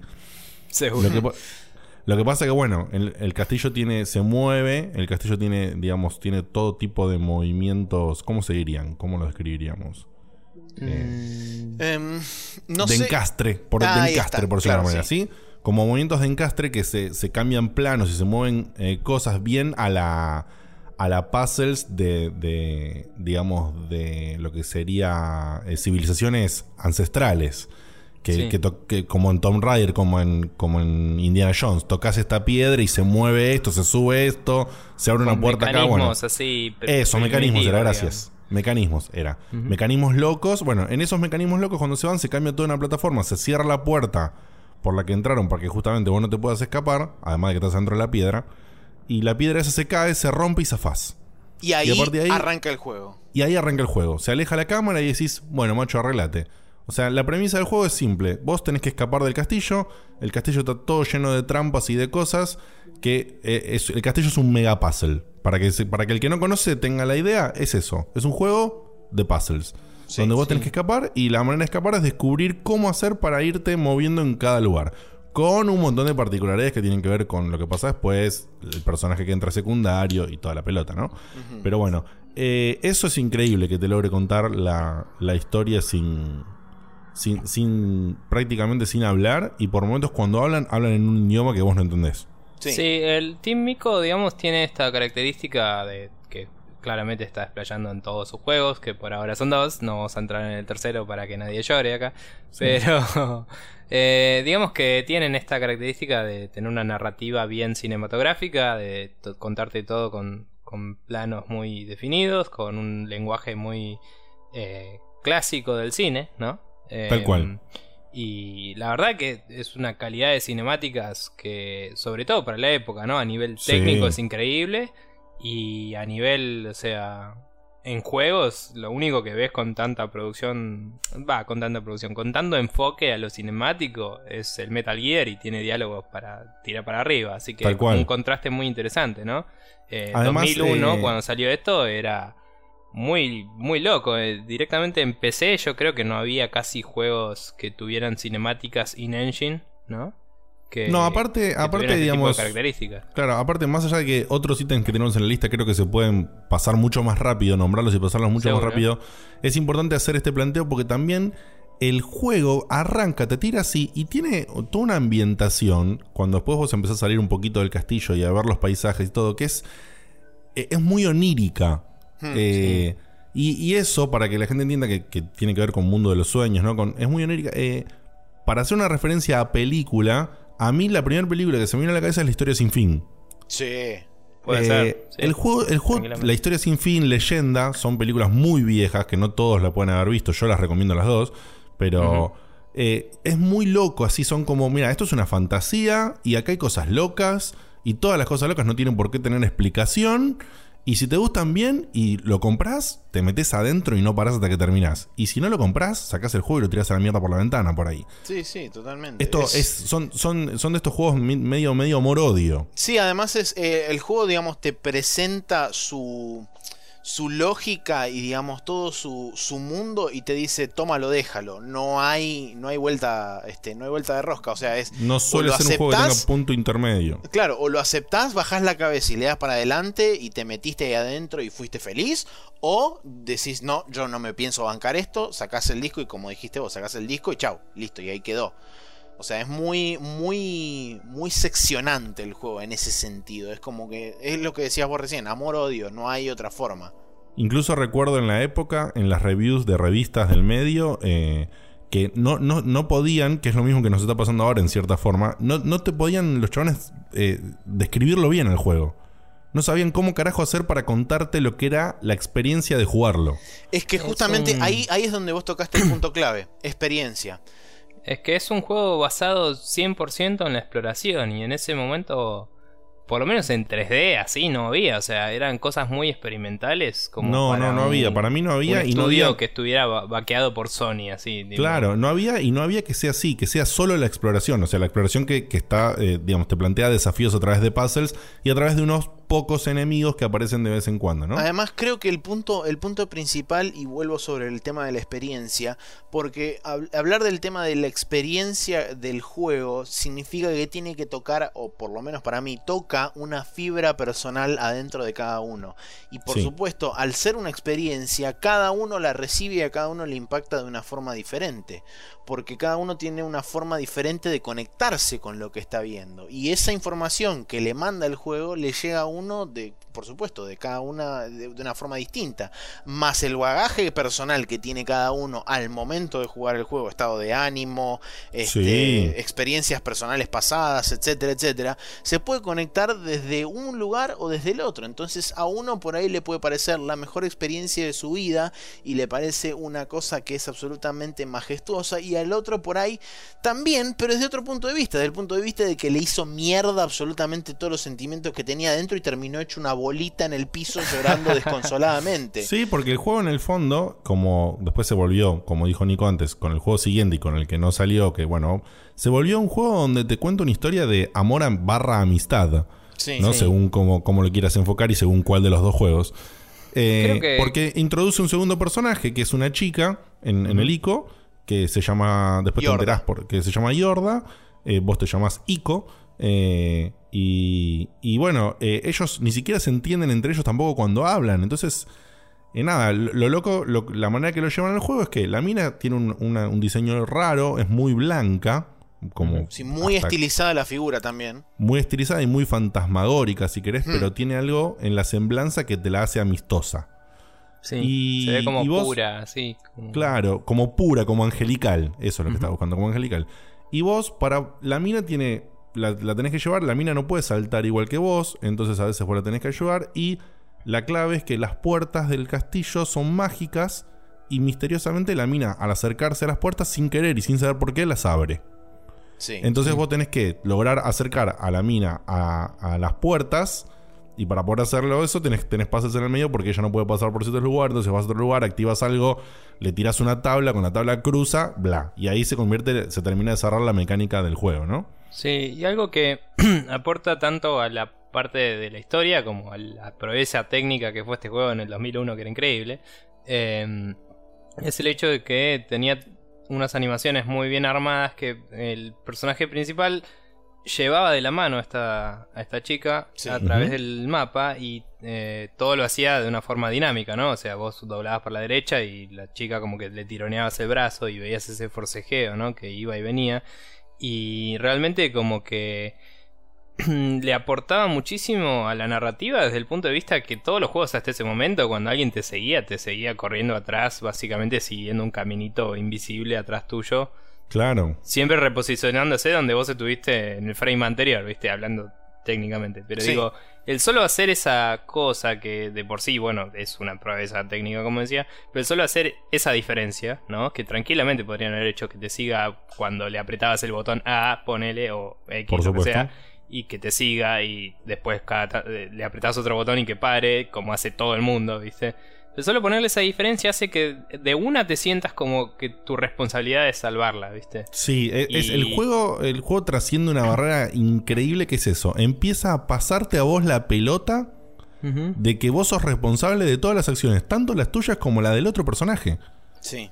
Sí. Y, te, y te carga con esa responsabilidad y si después vienen las sombras que te atacan, que son los enemigos, que se la quieren llevar a través de como de un vortex en el piso negro, y son todas sombras y te agarra una desesperación terrible. Eso es lo que estaba a punto de decir. te genera una te genera una genuina sensación de primero de ansiedad y segundo de urgencia por el hecho de que vos estás luchando contra dos o tres sombras y hay una cuarta que te la agarra la mina y se la lleva y entonces tipo me tengo que sacar a estos tres flacos de encima para ir a ayudarla antes de que se la chupa el vortex es una, es uno de los pocos juegos que a mí me generó una, una genuina sensación de urgencia en pero otro juego otro juego cuando estás en esa situación tipo darte un ejemplo bien nada que ver para que se den cuenta del contraste, ¿no? Pero Resident Evil 5, ponele cuando te atrapan al compañero y tenés que ir corriendo y apretarle el botón para patear el zombie en la cara. Es un poco como que ningún otro juego hace eso. Que cuando te atrapan al otro personaje digas, no, tengo que ir a salvarlo. Es tipo, oh, otra vez, tipo. Sí, aparte, aparte que, por ejemplo, en Resident. En Resident, todo viene de la mano, ¿no? De llevarla de la mano. Es como. En, en, Resident y en otros juegos de acción es como que salen iconos por todos lados y está aquí apuntando en la flecha y vas corriendo, pegas una pata y. Esto es otra cosa. Esto es. No, no, no. me, llevan a la mina. Me, llevan a la chica. No, no, te la puedes llevar. Tengo que ir a buscarte, ¿entendés? Digamos que es el único juego que es una gran escort mission que a todo el mundo le gusta. Claro. Tal cual, es, el juego es, eso, ni hablar. Y es eso porque el mismo lenguaje que tiene cinematográfico, a nivel también eh, así de, de, las animaciones y el diseño de niveles y todo, todo te lleva a que te sientas a cargo de salvar a esta chica y a que te sientas como eh, invertido ahí a nivel emocional, ¿no? Es como... Claro. Y acá viene conectado, otros ítems que tenemos acá, viene conectado algo que ustedes lo saben técnicamente de programación de juegos y qué sé yo, que el juego es uno de los primeros, no te digo que es el primero, debe haber otros, pero es uno de los primeros que arranca el juego y vos no tenés una interfase. Sí. O sea, no hay icono de power, no hay vidas, no hay eh, barra, no hay barra de. No hay nada. En la pantalla no hay ningún, absolutamente nada.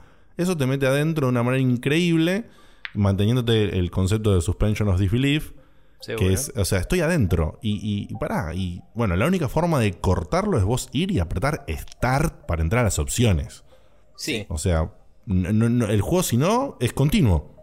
Es continuo y le das y le das y le das no tenés ningún momento en que algo se te presente dentro del juego que haga, digamos, que aparezca algún tipo de interfaz, este, ni nada por el estilo, salvo que vos voluntariamente, como dice Diego, que vos voluntariamente apretes el botón de start para, este, para lo que sea, para... Sí, y una breve interrupción al grabar, que igual como dice acá en el, en el, documento, ¿no? Uno cuando grababa no es que iba al menú y grababas, o, tenías que ver un coso brillante re loco, sino que te sentabas a descansar en un sillón que había.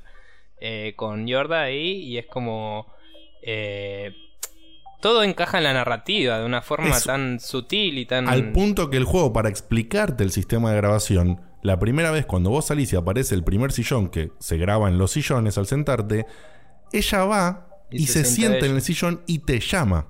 Sí. Te, te, llama con la mano. ¿Entendés? Y vos decís, para, ¿qué carajo?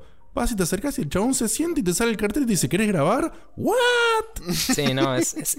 ¿What the fuck? No lo podía creer yo cuando pasa eso. Es pura sutileza y está íntegramente... Eh, o sea, em, mezclado me sale, pero ponele que fui más elocuente con, la narrativa, ¿no? Es como una relación intrínseca entre lo que es el gameplay y la narrativa que muy pocos juegos pueden hacer. O sea...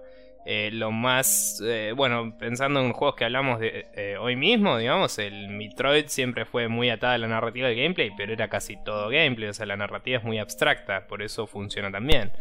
Pero esto tiene una hay, narrativa hay, juegos, que se basan, lo que siempre decimos, hay juegos que por ahí se basan 100% en el gameplay y la historia mucho no importa.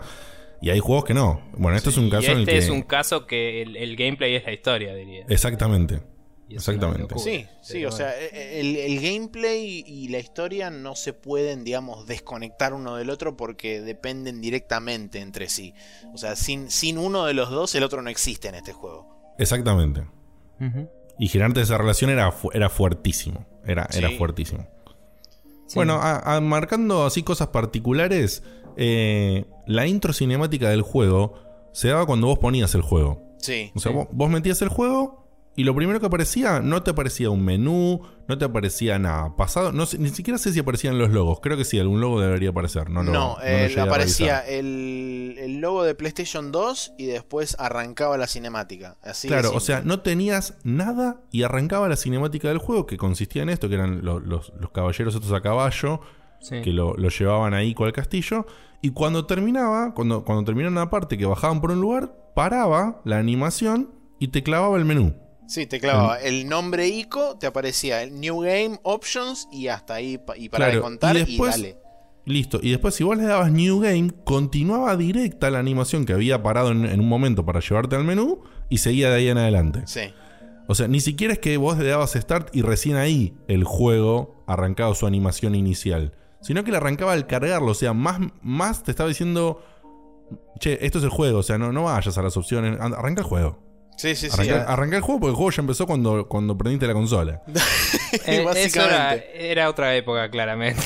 Sí, sí, sí, O sea, ahora es tipo, parché el juego, parché el juego y después jugás. Sí, parché el juego, sí, eso es verdad, boludo, eso es verdad. Pero bueno, eso era algo que, que, era novedoso, loco, que lo mantuvieron también en Shadow.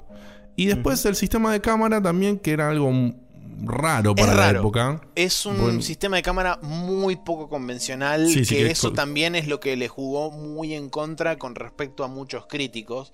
porque los chavales decían, ciertos usuarios. sí, el juego no, es increíble, es bárbaro, pero la cámara. Y todo, mucha de la gente que yo leí... de lo que hablábamos, ¿no? De la narrativa. Sí, sí, sí. Mucha gente de la que, yo leí reviews y críticas y demás era, ah, pero la cámara, era siempre pero la cámara. Y debo reconocer que la cámara no es un punto fuerte del juego. Quizá no sé si es a propósito, no sé si eh, fue un tema de que era la única forma que ellos consiguieron en ese momento de hacer la cámara, pero, pero sí es, es una cosa que hay que acostumbrarse a la cámara. Hay que acostumbrarse. Tiene algo raro la cámara que ¿Qué pasa? Yo por ahí venía, o a mí me gustan mucho, ¿no? Los, los, juegos de survival horror de vieja época, los viejos Resident Evil, qué sé yo, o la Lone Dark, que son todos juegos que son que se juegan con cámaras de punto fijo. Cámara fija, claro, sí. O sea, cada lugar en el que entras, o cada habitación en la que corres, o, en cierto momento, cuando el juego lo requiere, te cambia la cámara y te la pone en otro ángulo. Incluso, Sin embargo, rompía mucho el eje de acción eso, y, y, era interesante cómo se mantenían los controles. O sea, era Claro. tal, cual. Incluso eh, God of War es un juego de cámara fija. Sí. O sea, y es un ejemplo muy nuevo. O sea, si vos lo haces bien, eh, eh, no está es bueno. Un, no es un detrimento, no le juega en contra No le juega en contra. Lo que pasa es que me parece que la gente no estaba tan acostumbrada a que el juego tenía algo loco. Si bien tenía puntos fijos, desde ese punto fijo. Ah, interpolaba el siguiente. no, no, desde ese punto fijo te dejaba mover la cámara. También. Con el análogo derecho vos podías mover la cámara para tipo mirar, tipo hacer como un look para arriba, para abajo. Pero si vos soltabas el stick, no se quedaba en donde estaba la cámara. No, la cámara volvía a hacer foco sobre los personajes. Volvía a ser el centro donde estaba. Eso creo que para mí era el defecto de la cámara. Me parece que vos como que tenías... Sí, no podías acomodarte para hacer los saltos. no era una cámara 100% libre, a eso va. No era libre. E-, era libre para mirar, pero no era libre para jugar. Para jugar la cámara se movía sola. Igual, bueno, pensándolo, ¿no? O sea, es eh, en parte es para dirigir la acción, que la verdad que lo hacen o lo mienten si quieren muy bien. Exactamente, exactamente. Y en parte es para ahorrarse recursos a lo loco porque hay que dibujar todo eso en el 2001 en una consola. Claro, pero, lo, que sabes que era lo, extraño que si vos paneabas, no te dejaba hacer 360, pero te dejaba hacer... Vos tenías más o menos un, poder de visión según el lugar de, yo te diría que un 180 grados. Y, eso, y eso lo, era al instante. O sea, vos movías la cámara, no cargaba nada. Al instante vos veías toda la zona. Incluso tenía algo loco que era poder hacer zoom. Sí, sí, sí. Vos apretabas un botón y hacías zoom y, focalizabas. Y vos si dejabas el botón de zoom apretado, podías caminar con, jugando un toque en zoom para ver algún detalle o para ver algo. Así que algo algo de recursos hay, pero no sé. Es como sí, igual creo que su objetivo principal debe haber sido dirigir la experiencia. Porque Me parece que es dirigirla. Es 100% una experiencia así, eh, historia, eh, narrada de forma cinematográfica. Siempre que a vos, eh, o sea, desde el punto de vista del diseño, siempre que al jugador se le saca control de algo es para que vos puedas tener las riendas de eso y puedas dirigir en cierta forma cómo querés que se vea o cómo querés que el jugador este, actúe en esas determinadas sí, situaciones. Sí, por eso yo en lo personal, cuando está bien hecho, a mí me encantan los juegos de cámara fija, cuando están bien hechos. Sí. Claro. porque, me, porque me gusta que me, están llevando a contarme la historia de una forma. O es una línea muy delgada de una forma. ¿eh? Sí, totalmente, totalmente. Es que en un juego de este tipo, que o sea, son lineales, digamos. O sea, en uno abierto, obviamente, no va a andar una mierda. Pero en un juego lineal, la cámara dirigida eh, hace que saques el mayor provecho. Porque después es cuando jugás a un juego lineal y te apartás un toque del camino porque tenés libertad de movimiento dentro de este mundo lineal y encontrás que hay una pared invisible o hay una cosa que se cae a pedazos, viste, esas boludeces. Tal cual, por ejemplo, God of War utiliza terriblemente el recurso de ir contra la cámara para descubrir cosas ocultas. Sí, a Que, si lo pones en una cámara 360 ya está, no tiene más gracia. Sí, no, olvídate, se acabó el misterio. Se acabó el misterio, claro. Por todo este mismo tema de la cámara es el, el siguiente punto, creo que viene atado a esto, ¿no? Lo que pusieron acá de que mm, la sensación de a veces estar como en un lugar que se siente inmenso, ¿no? es algo que no lograba cualquier juego en esa época. Claramente venía de estas cámaras bien dirigidas que a veces vos estabas en un mapa y estabas en la loma del orto y la cámara estaba arriba de un escenario re loco. Exactamente. Y vos ibas subiendo una escalera. Sí. cosas hay, así. Hay un ejemplo clarísimo que es en el diseño del castillo, que el diseño del castillo es alucinante. Sí. Eh, es simétrico igual. Es simétrico, justamente. En esa parte hay un momento en que vos salís a un lugar donde hay un pasillo muy largo a la, intemperie, o sea, como tipo como borde de, de, estos caminos donde siempre están los guardias que controlan la muralla para los ataques de los enemigos. Sí, sí. Bueno, en ese tipo que tienen una. Bueno, vos caminás por una que es larguísima para ir a toda una parte donde del otro lado hay un panel loco que lo tenés que activar para hacer una cosa. los pasos de los espejos. Sí, los pasos de los espejos. Perfecto. Eh, yo cuando salí a ese pasillo y, se veía todo el paisaje. ¿Qué carajo? y se sentía el ruido del viento que te que, azotaba contra las paredes del castillo, con lo que técnicamente se podía hacer en ese momento. Y vos vas corriendo y la cámara está re lejos y vos te ves como un pigmeo de mierda caminando y vos decís, loco, yo soy un pendejo del orto que me tiraron acá porque tengo cuernos, tengo un palo en la mano. ¿Y qué carajo estoy haciendo acá? Sí, sí, no, es impresionante. Y, es eh, eh, esa, sensación de, soledad, de, inmensidad, eh, es increíble. Es increíble. Y, en este ítem, perdón, que para cerrarlo de mi parte, en este ítem, cuando yo jugué Prince of Persia, Sons of Time, por momentos, toda la, la cosa, esa, ese como filtro que tiene el juego, que se ve como, como brillosito, no sé cómo, como blureado, no sé cómo decirlo. es como una especie de bloom que tiene. claro, ese como bloom que, que, lo tienen los dos juegos. Y que el Prince of Persia en un montón de lugares hace tomas, cámaras, el tema de alejar la cámara para ver la escena en la que vos te podés mover y qué sé yo, está para mí completamente basado en el ICO. Puede ser. Yo, estaba jugando el Sons of Time y por momentos saltaba de una plataforma o saltaba a otro lado y se alejaba la cámara o tenía un ángulo y yo decía, esto es el ICO, loco, está, sacado de acá. Bueno, sin ir más lejos, eh, que hablábamos del Arkham Asylum, ¿viste? Y el, y el nuevo y todo. Eh, el Arkham Asylum siempre al principio de un lugar te mostraba todo el escenario a donde tenías que ir, igual que hacía el Prince of Persia. Claro. Que eso es algo que me parece que le falta al nuevo, por cierto. A veces que te perdés un poco, pero bueno. Em, pero ese tipo de cosas sí, puede ser tranquilamente que las haya instaurado el ICO, porque en ese momento no había algo así. Yo no sé si, yo no sé si fue, pero no sé.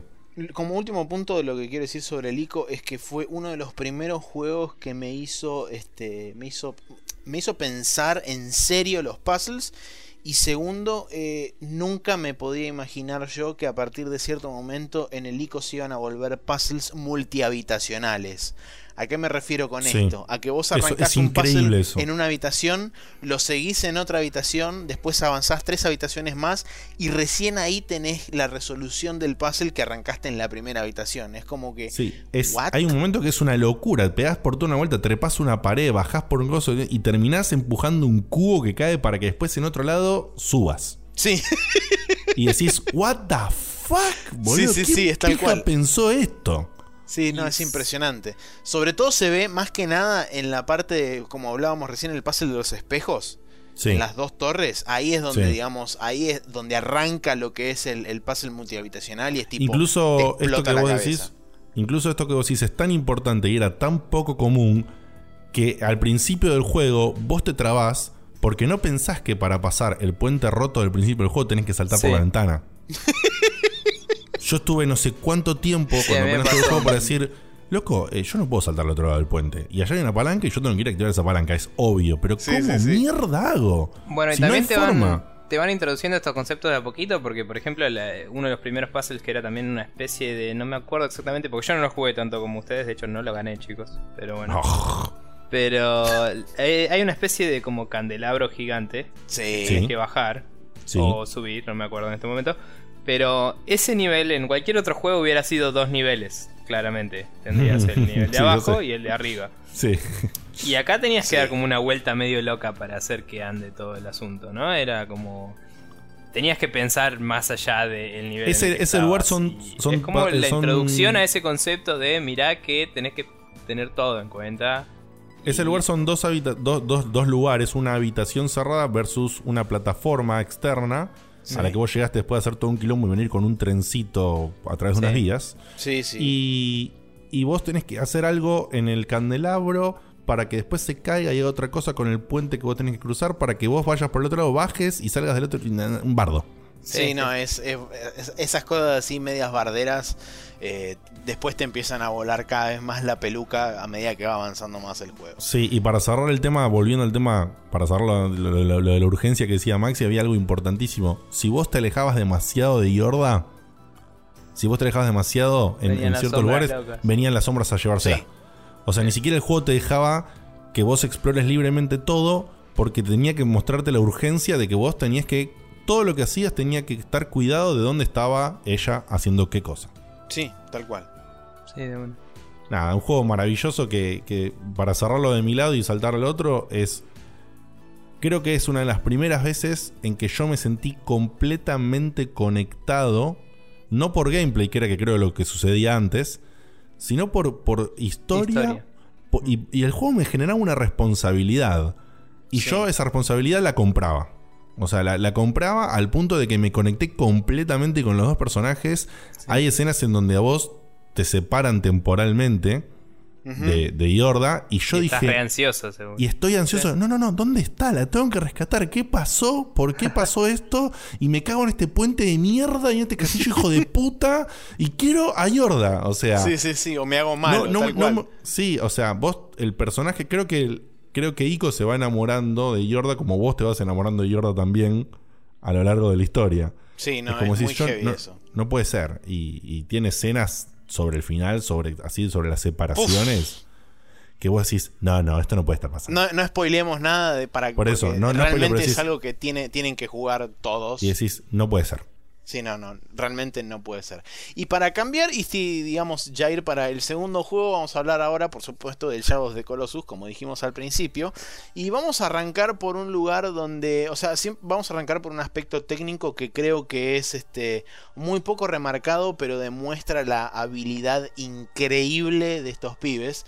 Porque efectivamente el juego no tiene un segundo de loading. En ningún momento vos vas a ver que el juego se detiene. Hay este, reducción de frame rate. No vas a ver ningún tipo de, esas cosas. Porque el juego está intentando cargar algo. Sino que simplemente el juego está y existe. Completo. el juego.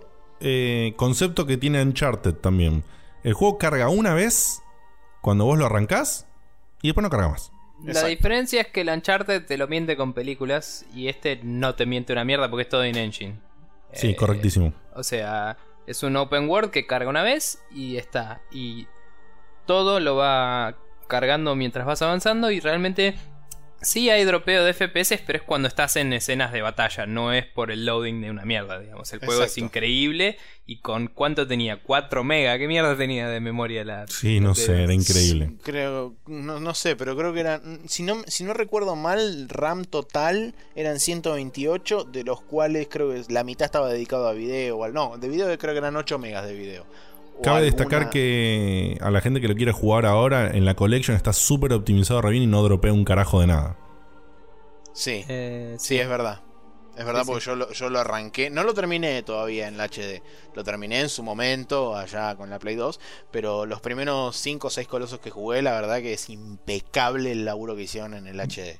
Sí, está buenísimo, buenísimo, buenísimo para jugar el HD, buenísimo. Mira, 32 MB de RAM tiene. Ahí está, perfecto. Así. 32 mega te metían todo ese juego. Nada, igual, o sea, hablando. Ridículo. No, no, me voy a poner a ahondar en los aspectos técnicos del juego, pero hay una cosa que es una locura. Y yo, cuando me enteré cómo habían hecho para que, digamos, cargara todo el mundo adentro de una y no haya loading times, fue tipo, no, boludo, estos pibes están totalmente dementes del cerebro. O sea, así que eh, yo soy un tipo curioso, así que no vas a tener que decirlo muy rápido, pero decirlo. Bueno, rápida y sencillamente vos te das cuenta, o sea, cuando vos ves el fondo del juego, el plano más lejano, el FAR, como se diría en, técnico, eh, el FAR es una textura, eso te queda claro. Sí. Perfecto. Bueno, cada píxel de esa textura no solamente tiene el color del terreno, sino que además adentro tiene la dirección en el espacio del vértice del mesh al que corresponde. Así, toma. Hoy, hoy con eso se hacen los shaders de iluminación. Exacto. Y eso era 2001 cuando tenía shader model 1. Onda. Así, Ahora toma. estamos por el shader model 5 o algo así, no sé por cuál vamos. Pero una locura increíble. Por Y eso por el juego eso el se- juego no carga los, los- los gráficos se iban acomodando a medida que te acercabas. Exactamente. Sí. La textura Eh. se iba corriendo hacia atrás y de la textura iba literalmente saliendo el mesh para afuera con su textura correspondiente. Así, Sí. así, es tipo. Transformer y sí, alienígena, no sé, eso Claro, es- era un, era un Transformer de. de- Esos son trucos de vieja polígonos. escuela, boludo. O sea, Sí, de mal. gente que en Commodore te dibujaba en la pantalla cosas de colores que eran artifacts, que en realidad era memoria RAM que ocupaban en la pantalla porque no tenían más memoria RAM. O sea, Claro. así. Pero bueno. Bueno, Sí, a. Diego se le acaba de venir el mundo encima más o menos. Sí, sí, no lo puedo creer, boludo, no lo puedo creer. Es que Pero te bueno, hace sentir para- mal programador, chabón. es- Para seguir hablando un poquito de los aspectos técnicos y después sí por ahí nos vamos a volcar más a lo que es el tema historia. eh, otro punto de los que tenemos acá menciona el tema de las animaciones esqueletales que todavía las mejoraron más que en su, pre- en su predecesor, o sea, laburaron mucho más sobre el sistema de animaciones y tienen una gran influencia de la física que aporta, no solamente por el movimiento de los colosos, como dice acá, sino también por el, el- el- el El cabalgar, el, viento, la el simple hecho de cabalgar en, en el caballo, en Argo. Sí, el viento en, algunas partes también. eh, Sí, sí, sí. te- Lo- también la- tenías esta animación de la ropa, ¿no? Del personaje que también en esa época era casi inexistente eso. Era Sí, el poncho. El ponchito que tenía el chabón era loquísimo que se movía y los pelos de del caballo de, Wander, Argo Sí. eran una locura. Y, Y eso y no la- lo veías la- en PC en la época. No, O sea, aparte habían trabajado no sé cuántos meses pura y exclusivamente en la animación del caballo. Sí. Y se, te digo que se renota, boludo. Y se renota. ¿Vos No sabés había un caballo tan bueno hasta el Red Dead Redemption, básicamente. No había ningún caballo tan bueno hasta el Red Dead, exactamente. Y justamente el el tema es que no había caballos directamente. También. O sea, tipo, jugabas No. un juego Cowboys no había caballos. no había caballos, no había caballos. Y si había algún caballo era alguna piedra así asquerosa que, que formaba parte o era, o era fijo Era sin estatua. movimiento. Era algo totalmente novedoso que el chabón anime a ese punto a un animal. Sí. Eh, Encima lo y- hacían todo a mano, o sea. Era locura. Sí, no, no, están, están totalmente. eh, eh, O sea, de- decir que están locos ya es como que es. Asians. sí, mal, Asians a full. Pero, bueno. pero sí, es, es, es increíble. O sea, desde lo que es el aspecto pura y exclusivamente técnico del Shadow of the Colossus. Y bueno, también el ICO en, en cierta forma. eh, Sí, son sí, dos sí. juegos que son. Pero cuatro años de diferencia y se fueron a la remierda, boludo. Sí, porque aparte sí. hay muchas cosas que no vamos a decir ahora sobre el Shadow porque las dijimos con el ICO, que son lo Sí. mismo, los mismos conceptos reutilizados, ¿no? Sí, totalmente. De. Totalmente de acuerdo. Solo que en este, digamos, la parte en la que te sentís ínfimo en un coso gigante, ese coso gigante se está moviendo y te está revoleando para todos lados. Nunca en Es la vida, locura. nunca en la vida vi eh, el conce- hasta más adelante el concepto de ser una mierda que, que, que un gigante lo pisa y lo rompe. O sea, Sí, no, además del hecho de hablar de justamente de los gigantes, cada uno de los colosos era un puzzle. O sea, cada uno de los colosos vos lo tenías que enfrentar de una forma diferente a otro. Exacto. Y, este, y cada uno tenía una resolución pura y exclusivamente individual a ese coloso. Vos no podías reutilizar conceptos. Casi nada, muy poquitos. Muy, Sí. muy si bien te dejaba, cada uno te dejaba una enseñanza, pero no la podías aplicar literal de un No. coloso a otro. y O no podías aplicarla, no podías aplicarla de manera inmediata tampoco. Vos por ahí podías aplicar algo, pero primero tenías que hacer algo particular de ese coloso. Sí, sí, sí. Como el famoso caballo, ¿no? Que Sí, el bueno. cuarto goloso que es. Hijo de Hijo de puta. Hijo de puta si los hay, boludo. Ese caballo de mierda. Cuando jugué la HD no me acordaba cómo mierda era, boludo. Me quería matar. Vos sabés que a mí me pasó, no en la HD, pero yo el juego lo jugué después de mucho tiempo, todavía en Play 2. Y, y también me pasó de llegar y no me acordaba. Y digo, pero ¿cómo era que me subía esta mierda?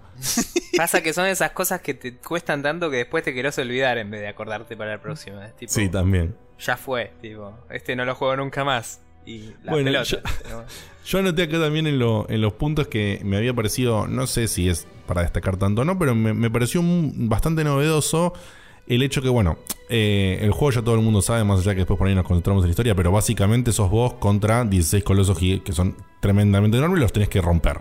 Sí, punto. sí. Eh, me pareció súper novedoso que si vos jugás el juego normal, para matarlos a los colosos vos tenías que ir dándoles en unos sellos mágicos que vos les clavas ahí para ir quitándole. Claro, para drenarle la energía justamente. Y me pareció recontra novedoso que si vos el juego después lo jugabas en hard, los colosos tenían más sellos. O sea que no los podías matar igual. No es que por ponerlo en hard los colosos eran ponerle más duros y listo. No. No, no, tenías que o sea, era como un, como un plus. Era como un plus. O sea, vos tenías un poco un juego nuevo. Porque era llegar al coloso, pero también pegarle en otros lugares que vos antes no habías accedido y tenías que aprender cómo acceder. Sí. Eso era una, locura. El coloso, el, el, coloso 14. El coloso 14 en hard tiene un sello en la mano, boludo. Es verdad. cuando, yo lo veo, yo ya había, atacado todos los sellos que tenía en el cuerpo. Y le quedaba como un cuarto de vida. Y seguía teniendo vida. Y digo, pero la gran concha de la lora. ¿Dónde está el otro sello? Y cuando mueve así, le veo en la mano y digo, pero para, ¿cómo llego a la mano, boludo?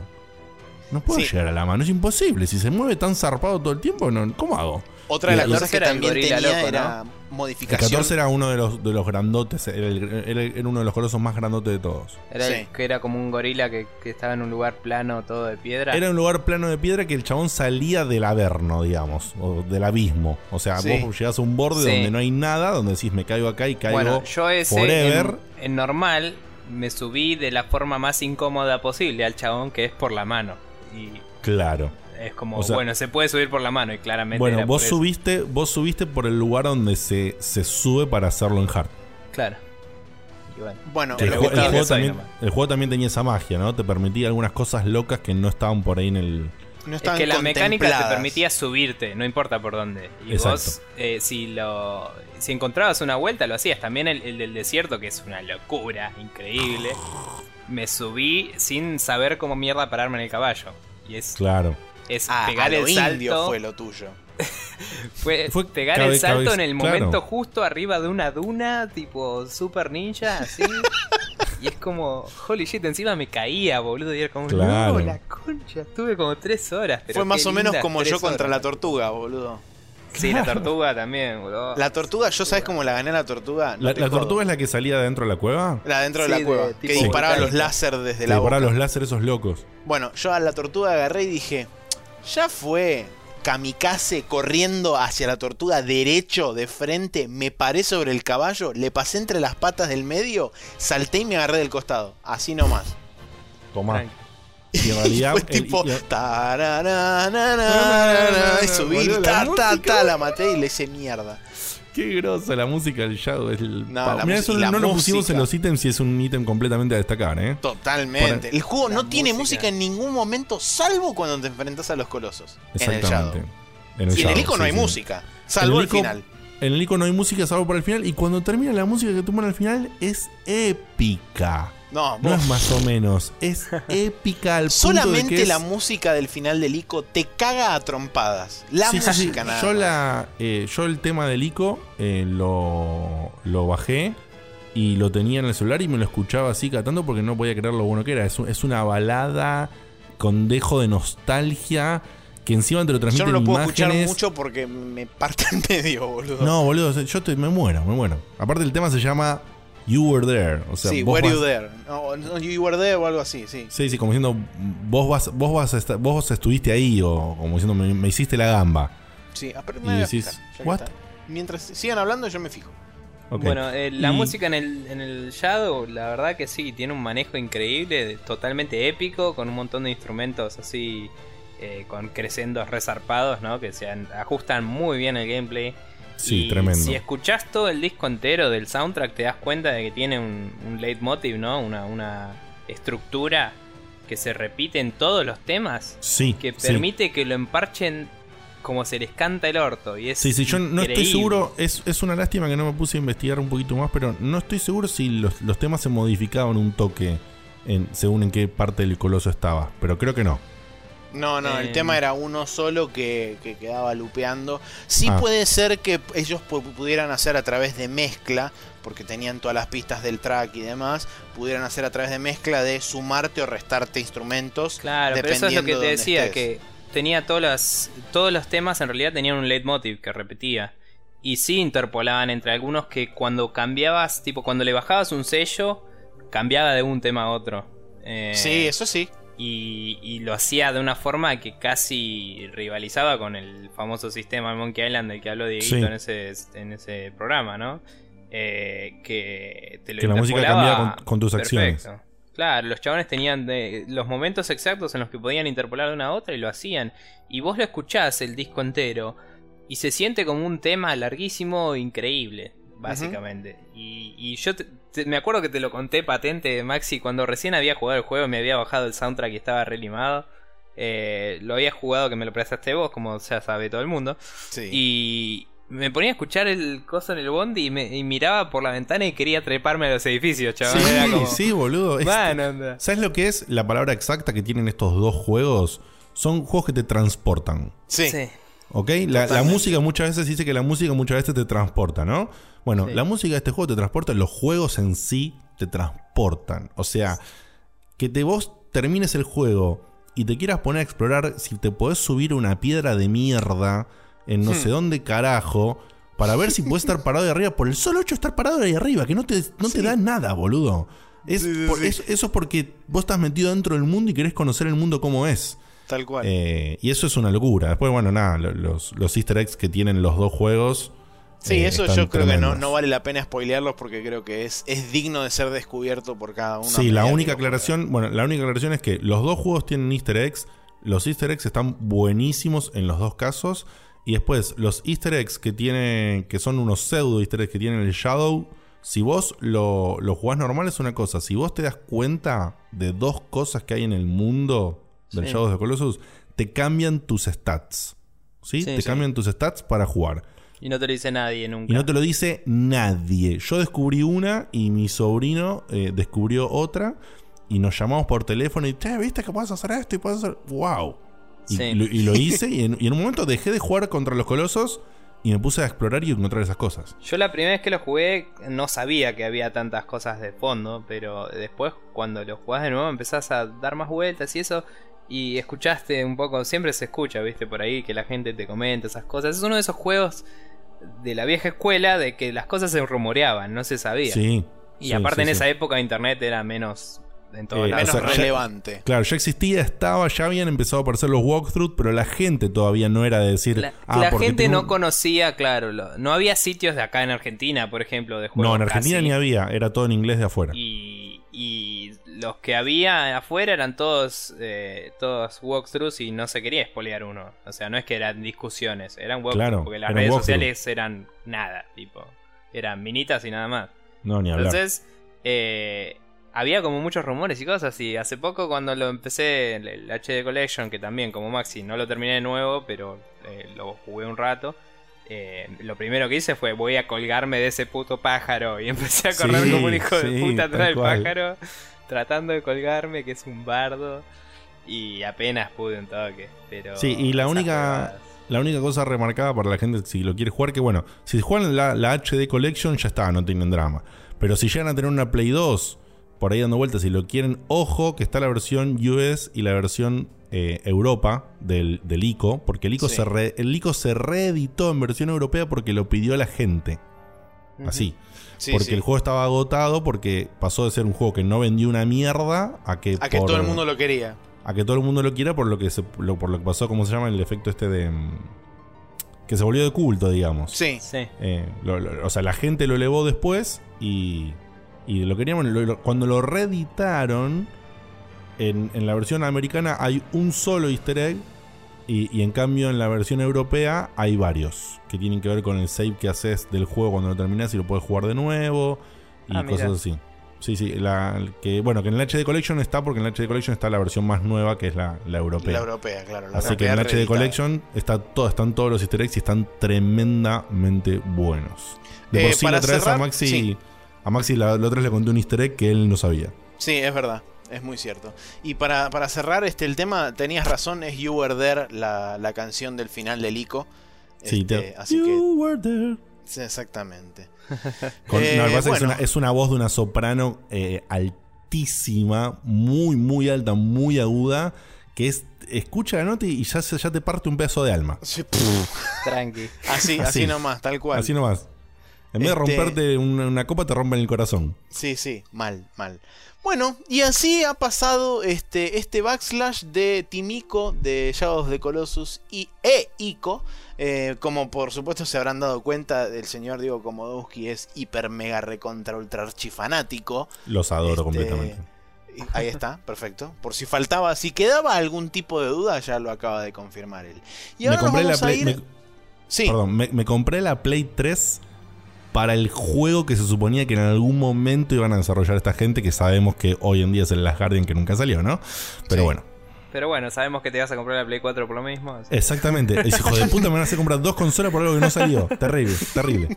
Pero bueno. Profit, dicen Siempre tendrás el Metal Gear, Diego. Tal cual, Metal Gear. Claro, Metal Gear. Metal Gear para pasar el tiempo. Una de las cosas por las que acepté la invitación es porque quería venir a decir Metal Gear, ¿eh? Me, parece, muy me bien. parece muy bien, perfecto. Yo quiero que sepa la gente, porque no sé si todo el mundo lo sabe, pero yo a Diego lo conozco de hace mucho, de cuando laburábamos juntos, y lo conocí en una nube de hype, básicamente. Sí. Porque estaba nuestro amigo Fernando queriendo comprarse una Play 3, eh, Fer Baselio, Maxi. Sí. Y eh, Diego directamente le prestó su tarjeta para que pueda comprar la Play 3. Porque no le daba la plata a Fer y era, man, tenés que comprarte la Play 3 y jugar esto. Y yo estaba hypeándome zarpado y hablábamos de juegos todos los días, básicamente. Todos los días. Y de golpe, nuestro amigo Pedro, de amigo Maxi mío, eh, vendió su Play y me la compré. Y de golpe era todos los días hablar de juego de Play al lado de otros pobres eh, escuchas que estaban ahí con ganas de comprarse Play a pleno, como eran eh, Fulvio y, los pibes, La, cuestión es que el señor Nicolás y la persona que les está hablando en este momento fueron víctimas de mucha gente, hicimos que mucha gente se compre la Play. Sí.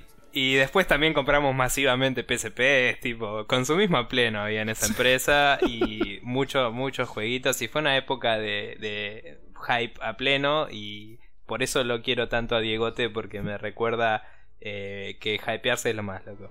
Tal cual. Perfecto.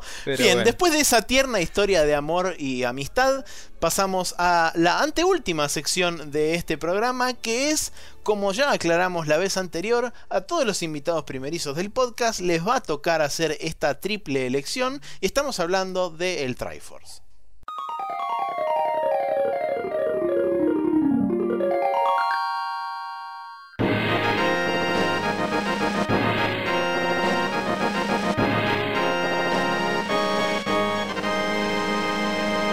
Y aquí estamos en la Triforce, como bien dije antes, eh, para todo persona primeriza invitada al podcast, tiene que elegir tres juegos de todo lo que haya jugado en su existencia videojueguil.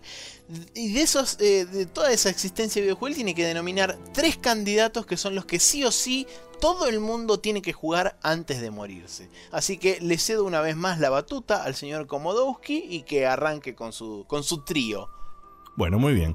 Esto no va a ser mucho más corto de lo que podríamos pensar, ya nos extendimos muy lindo en lo otro. Eh, así que mi Triforce, por supuesto, es eh, como el Triforce es lo que es para uno, ¿no? o sea, lo que es para mí. Y, por supuesto, como están los gustos involucrados en el medio, también hay eh, estilos y géneros. Que por ahí, si a vos no te gusta un género, yo por más que te diga que tenés que jugarlo antes de morir, no lo vas a jugar en la puta vida porque no te interesa el género. Totalmente de acuerdo tomando esa salvedad de lado, digo que, número uno, Super Metroid. ¿Por qué? Porque ya lo hablamos. Eh, Perfecto.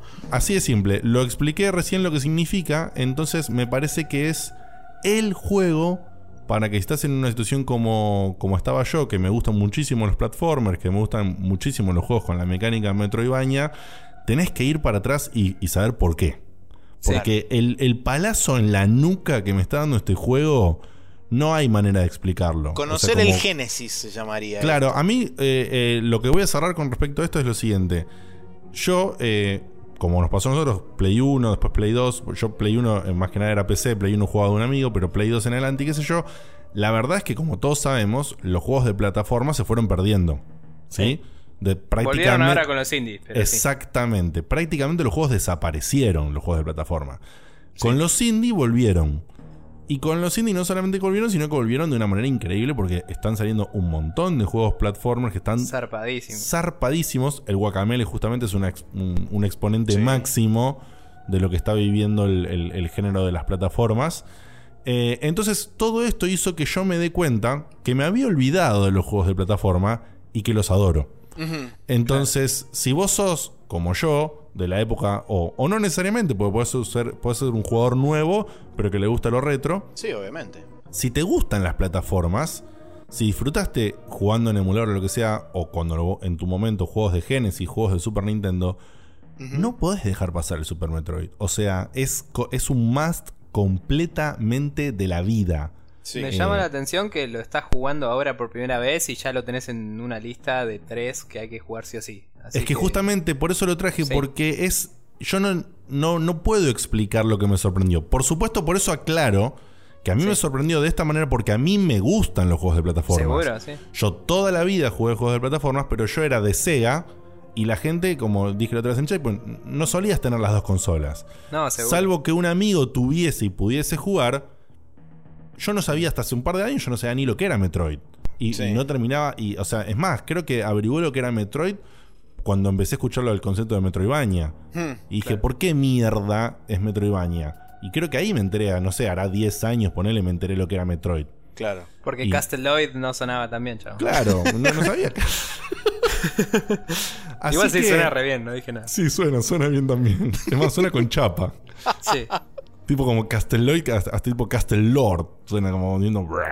Hagamos un juego, Casteloid. Casteloid.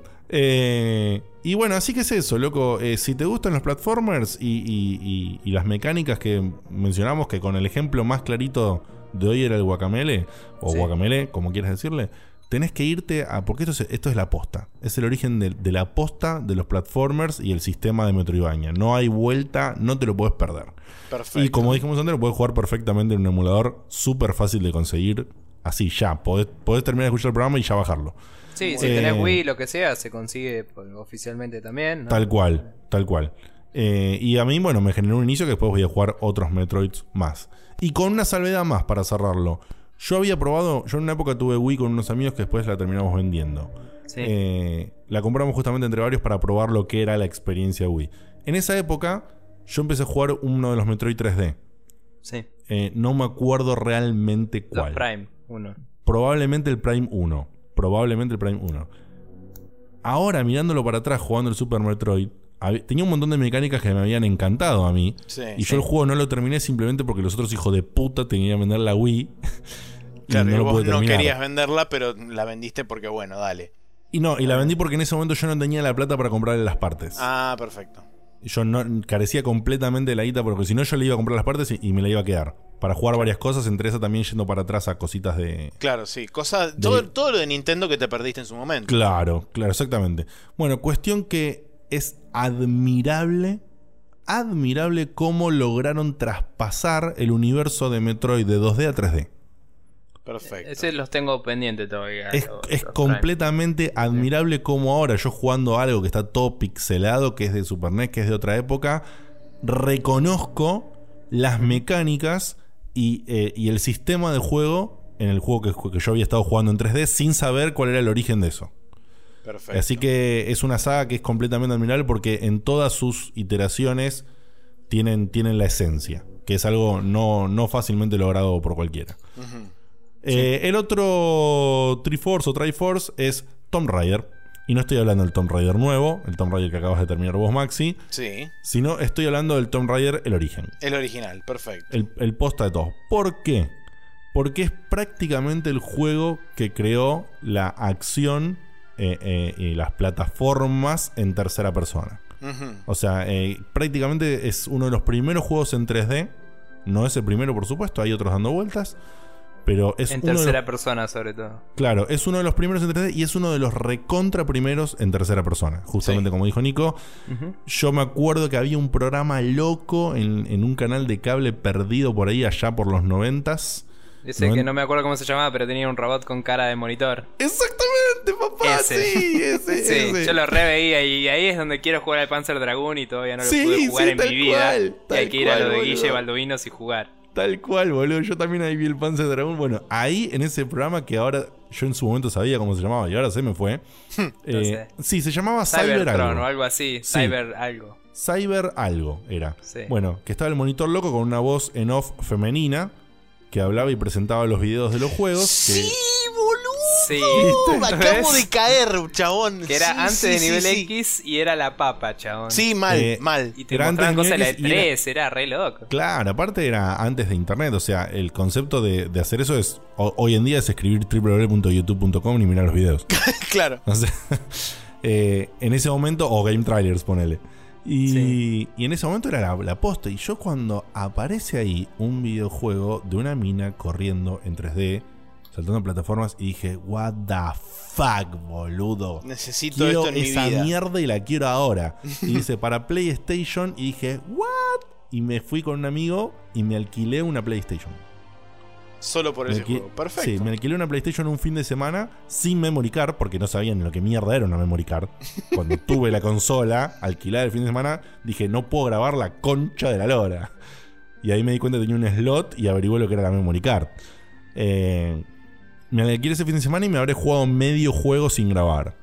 Sos un limado, boludo. Y también con esa misma anécdota, en otro fin de semana jugué casi entero el Resident Evil 1 sin grabar.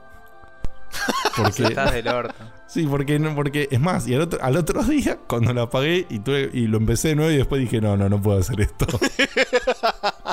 y después ya se, ya se utilizaba que te las alquilaban y te alquilaban una memory card por un costo extra. Claro. Para que vos justamente puedas grabar, aunque sea en ese fin de semana, a ver si terminabas el juego en el fin de, ¿viste? Sí, obvio. Pero dos veces alquilé sin memory y una fue con el Tomb Raider y otra fue con el Resident Evil 1. Y la verdad que, bueno, es, es el origen, así como estoy hablando, me fui como medio retro, ¿no? Sí. al origen de las cosas. Pero si te gusta ir para atrás y te gusta buscar el origen de las cosas, eh, el Tomb Raider es un juego de la zamputa que lo parió y es un juego que a mí lo único que no me gustó del Tomb Raider nuevo, más allá de que está totalmente anchartizado, es que no le pusieron algo que es característico de la saga, que son los puzzles. Los puzzles están puestos solamente en la parte de las tumbas, en el Tomb Raider nuevo, y eso no es un puzzle, es una boludez. Sí.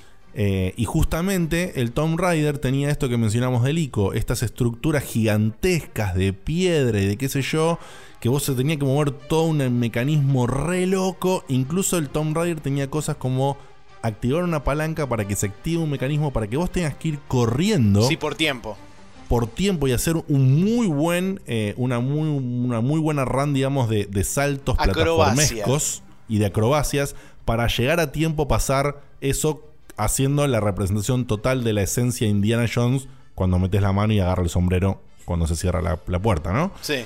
Eh, el juego tenía eso y el último no lo tiene. Eh, por supuesto, sí, bueno, es, es recuadrado, las tetas de Lara son, son dos triángulos. eh, pero, pero bueno, era, era una cosa increíble. La animación de Lara Croft en Tomb Raider 1, más allá que el control es un poquito tosco, la animación era... hoy en día es totalmente admirable. Sí, es verdad. Eh, eh, lo que es la animación, la transición de todos los movimientos que estaban hechos, bueno, con los brazos de, Lara, que los brazos de Lara eran prácticamente un rectángulo, ¿no? Un rectángulo con volumen. Sí, sí, sí, eh, totalmente. No sé si tenía animación esqueletal y eso a nivel técnico, pero está muy bien armado y, y posta era de las primeras cosas que veías que tuviera eso, porque vos antes que eso que tenías el Quake 1 que salió más o menos en la misma época y todos corrían de la misma forma. Claro. Y, y tenían un salto básico, ¿viste? Y era como. Yo te juro, yo, con modelos 3D. Y de yo vi corriendo. Hacía acrobacias, boludo. Era tipo, dale, el mismo año. Exactamente. Yo vi al personaje corriendo y saltando en el programa este que decíamos y dije, necesito probar eso porque no lo puedo creer. Sí, una locura. Era totalmente demente. Así que ese es mi otro juego del, del Triforce. Y el último. Eh, haciendo alusión a los programas de Checkpoint de los últimos dos, que venimos con toda una onda terrorífica y survival y demás. Eh, hay una saga que es conocida, pero no es tan conocida, que quizás es hasta menospreciada, a mi humilde entender, que porque tenemos, digamos, los grandes monstruos del survival son el Resident y el Silent Hill, ¿no? Ponele. Más allá de que hoy en día ya no lo son ni Claro, de bueno, los dos. sí, lo- los, los grandes exponentes del género fueron en su momento eso, sí. Claro. Y el único exponente para mí ayornado, eh, creo que es el único, es el Dead Space. Eh. Y no justamente su tercera iteración que yo todavía no jugué y que dicen que está demasiado orientada a la acción. Eh, Sí. Pero el Dead Que Space nosotros 1, decimos que es el Lost Planet, pero bueno. Claro, el Dead Space 1 y el Dead Space 2, para Sí. mí, en lo personal, son muy lindos survivals. Por supuesto que ya son nuevos y están más orientados a la acción, eso es indiscutido. Sí. Pero son lindos, son lindos survival, tan, tan buenos, te dan miedo de verdad. Sí. Son juegos que si vos sos un poco cagón, como yo, que soy muy cagón, eh, te asustás zarpado. Te asustás zarpado. Eh, el Fatal Frame es el juego que te voy a mencionar. Es un juego de, de Play 2. Eh, en Play 2 tuvo tres iteraciones, los tres de Play 2, y hay un cuarto que tengo pendiente de jugar que es exclusivo de, de Wii. Sí, de hecho, Eh, ahora es- todos los Fatal Frame creo que se volvieron exclusivos de Wii porque Nintendo compró la franquicia o alguna cosa Claro. de eso. Bueno, y es uno de los juegos que yo eh, ansiaba un juego de esta generación de Fatal Frame. Y no hubo, y yo creo que no hubo porque es uno de los tantos estudios que con toda la movida del pase y lo que ustedes han mencionado también en programas y han tratado el tema de los costos de los juegos y hacer los, ju- los juegos de, este- de esta generación, ¿no? La superproducción. Sí. Y todo eso, estudios más chicos o subsidiarias de estudios grandes, pero que son estudios chicos que son subsidiarios, eh, se caen. Se caen y no tienen la capacidad para adaptarse al costo y al nivel de hacer un juego de, de esta generación. Yo creo que por eso la gente que. La gente de Tecmo, que es la que está detrás de estos juegos, optó por Wii, porque el hardware de Wii todo era acorde a una pequeña evolución sobre lo que era un hardware de una Play 2. Ujú.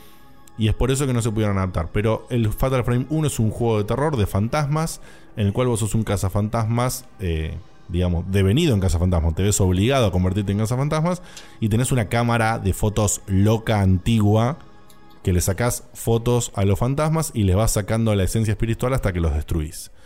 El juego es terrorífico, es terror japonés. Sí. Para, te- para tener una Muy referencia psicológico. muy psicológico y para tener una referencia bien plantada en la cara es, es Ring, ¿sí? The Ring, Claro. eh, The Ring o, o esas películas de ese estilo. La minita del pelo largo en la cara. Bueno, nada, es terrible. Es terrible lo psicológico. Te parte la cabeza, te metes en un pasillo, escuchás voces. eh, aparecen fantasmas, aparecen fantasmas que pasan y no te, no te hacen nada. Y vos tenés Sí. una- un detector en la cámara que emite una luz que te da a entender si el fantasma es maligno o no, porque es azul o rojo. Claro. Eh, y pasa azul y el fantasma que es azul es azul a la una, es azul a las dos y a la tercera es rojo. Y así, como así como pasó y dijiste, ah, listo, este, este pasa caminando y no pasa nada, se da vuelta y te viene a atacar y decís la concha de tu puta madre. Eh, Es un juego de terror, sí. es un juego de terror hecho y derecho, súper bien ambientado y yo de por sí recomiendo, podría decir, la Fatal Frame Saga, ¿no? Porque Sí. recomiendo absolutamente los tres juegos. Muy son bien. son un- buenísimos. Perfecto. Genial. ¿Esos estaban todos en Play 2? Los, los primeros tres, como te dije, los tres son de Play 2 y el cuarto es, es- es- es de Wii. Pero como... eh, ah, ojo, esto es, de, es una buena data, una buena pregunta. Los Fatal Frames originales de Play 2 se pueden conseguir descargables en PSN para Play 3 hoy en día. Perfectísimo. Ok. Genial. Buen dato Bueno, ese. nota, encontré el puto programa porque no te estaba dando nada de bola, digo, no mentira, te estaba dando bola. pero estaba buscando y se llama Cybernet. Y, Cybernet, sí, papá, Cybernet. Y hay videos en YouTube y todo, chabón. Y parece que era de Inglaterra, viste que Inglaterra Era- siempre hace esos shows. Era de Eh. Inglaterra, no, no parece. Era, te lo confirmo que era de Inglaterra. Perfecto. Sí, y bueno, y salía acá en Cablín. Y están Cablín, videos en papá. YouTube que dice en Cablín, o sea, grabado de Cablín. Así que ahí tenés para tu nostalgia darle un rato, mira. Ah, y para la nostalgia de cualquiera que esté Para escuchando y se nostalgia de acuerde cualquiera, sí. Cybernet, acuérdense. Cybernet. Lo vamos a, ¿Querés anotarlo también como. Lo vamos a poner como. como special Sí. move de alguien en la próxima sección. Que está, casualmente. ahora sí, Diego, este, cerramos, si te parece, la Triforce. Me parece perfecto. Bueno, entonces cerramos la Triforce y ahora sí nos vamos a la última sección del programa, de este maratónico programa, que es, como siempre, el Special Move.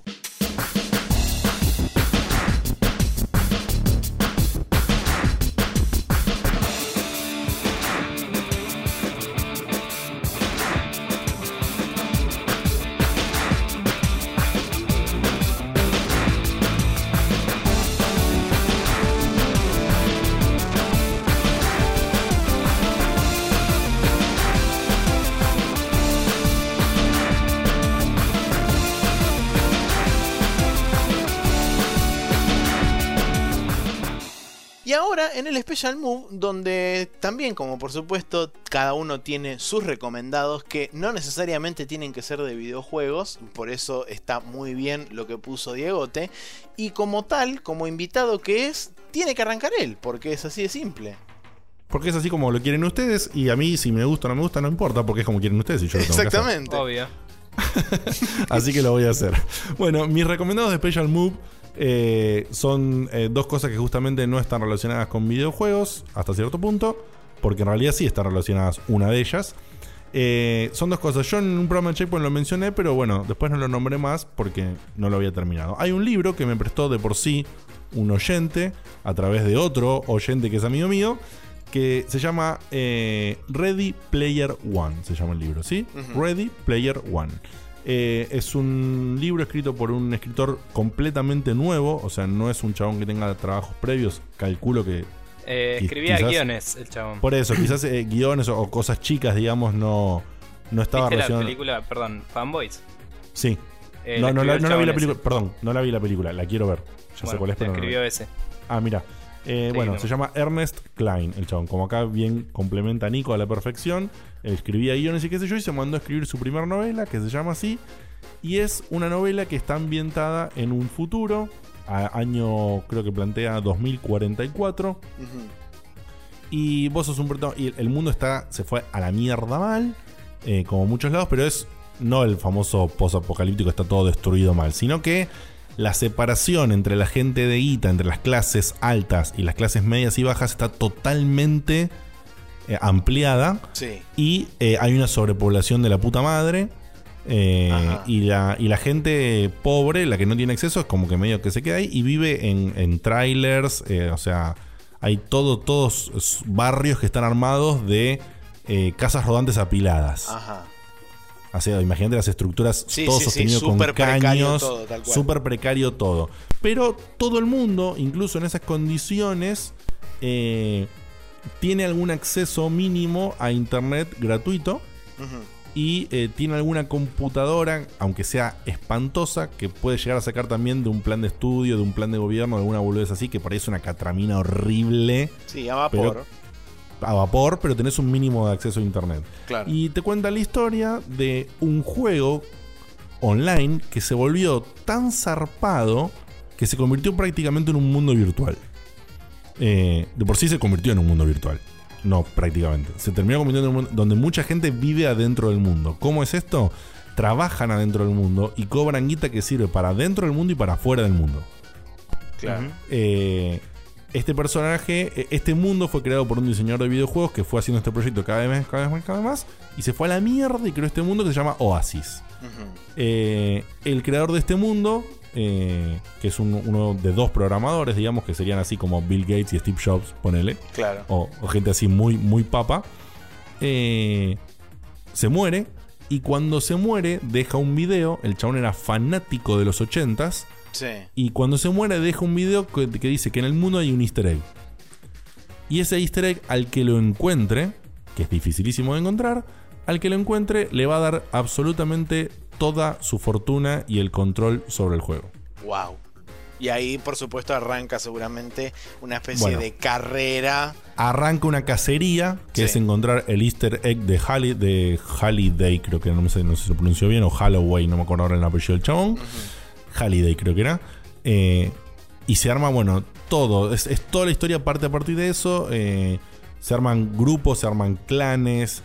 Eh, bueno, se arma todo. Hay una, como siempre, hay una, corporación maligna, por, decirlo de una manera, que, quiere, quiere, quiere encontrar eso, tomar el control y hacer que todo sea pago. No sola, que no haya, no tenga ninguna, ninguna, ninguna parte gratuita el, mundo de este Oasis. que tiene que, tiene adentro todo un montón de sistemas pagos, el, mundo, pero siempre tiene una parte que es free. Claro. Digamos, esa parte eh, eh, es como lo. Es, el sistema freemium de ahora, ¿no? Sí. O, pseudo freemium de ahora, digamos. Si vos querés acceder a tales cosas, las tenés que pagar, pero eh, si no, no puedes acceder. Pero tenés todo esto para hacerlo sin garpar.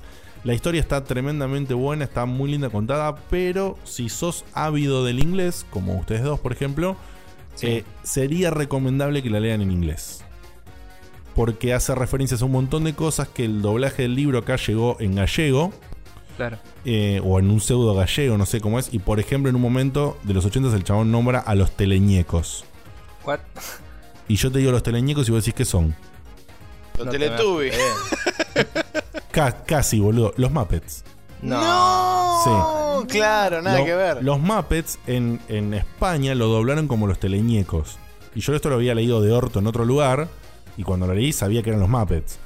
Y, la rana tiene otro nombre también. Creo que se llama. Juan Carlos. Sí, ¿cómo se llama la, original? Eh, Kermit. Kermit. Y acá, acá le pusieron René. Y allá le pusieron, no sé, boludo, Pedro. Sí, Roberto, la rana. Sí, la, rana Roberto, ¿viste? No sé. Hay un montón de referencias así y títulos de películas que, son del título de película del doblado español. Claro, no, sin nada que ver. Claro, eh, por ejemplo, en un momento nombra a una película que se llamaba eh, algo así como eh, ponele el club, el club de, los amigos, ponele. Y en realidad es la película de los 80 que se llama The Breakfast, The, Breakfast Club, que es un clásico de aquellos de, la adolescencia de los 80 que acá se dobló como el club de los cinco. Sí. Y bueno, con eso te haces un mambo terrible, te perdés, te uno. El está plagado. Es, ¿Por qué lo recomiendo el libro? Más allá que tiene una historia linda. Es pura referencia pop. Exactamente. Sí. Eh, o sea, más allá que tiene una historia linda, que empieza, que termina, que el camino del héroe, que los amigos que hacen el proceso y qué sé yo. Eh, las referencias que hace a, cultura pop, en este caso de los 80s, y los guiños constantes que vos te sentís completamente identificado como gamer, son tremendos. O sea, lo, lo, que vos sentiste cuando fuiste a ver Wreck-It Ralph y aparecieron un par de guiños, no tiene ni puta que ver. O sea, no, le llega ni a los talones a lo que es leer este libro. Este libro es una constante de decir que groso, que groso, que groso esto, que groso esto, sí, sí, sí, sí, sí, sí, sí, y te sentís identificado desde que empieza hasta que termina. Bárbaro. Y eso está muy logrado. Más allá que por ahí no es una novela de la zamputa que lo parió, eh, para el gamer creo que es un muy, muy buen libro para tener en cuenta. Y te digo así nomás rápido, eh, en el capítulo 47, estuve googleando un toque, de Axe Factor, que es un podcast que escuchamos nosotros. Ah, sí, sí, sí. Eh, hablan con, con el autor del libro y hacen como una retrospectiva de todo el libro y hablan con él de, todo el libro. Yo lo escuché porque tengo muy mala memoria y me valgo de eso para olvidarme los spoilers de los libros.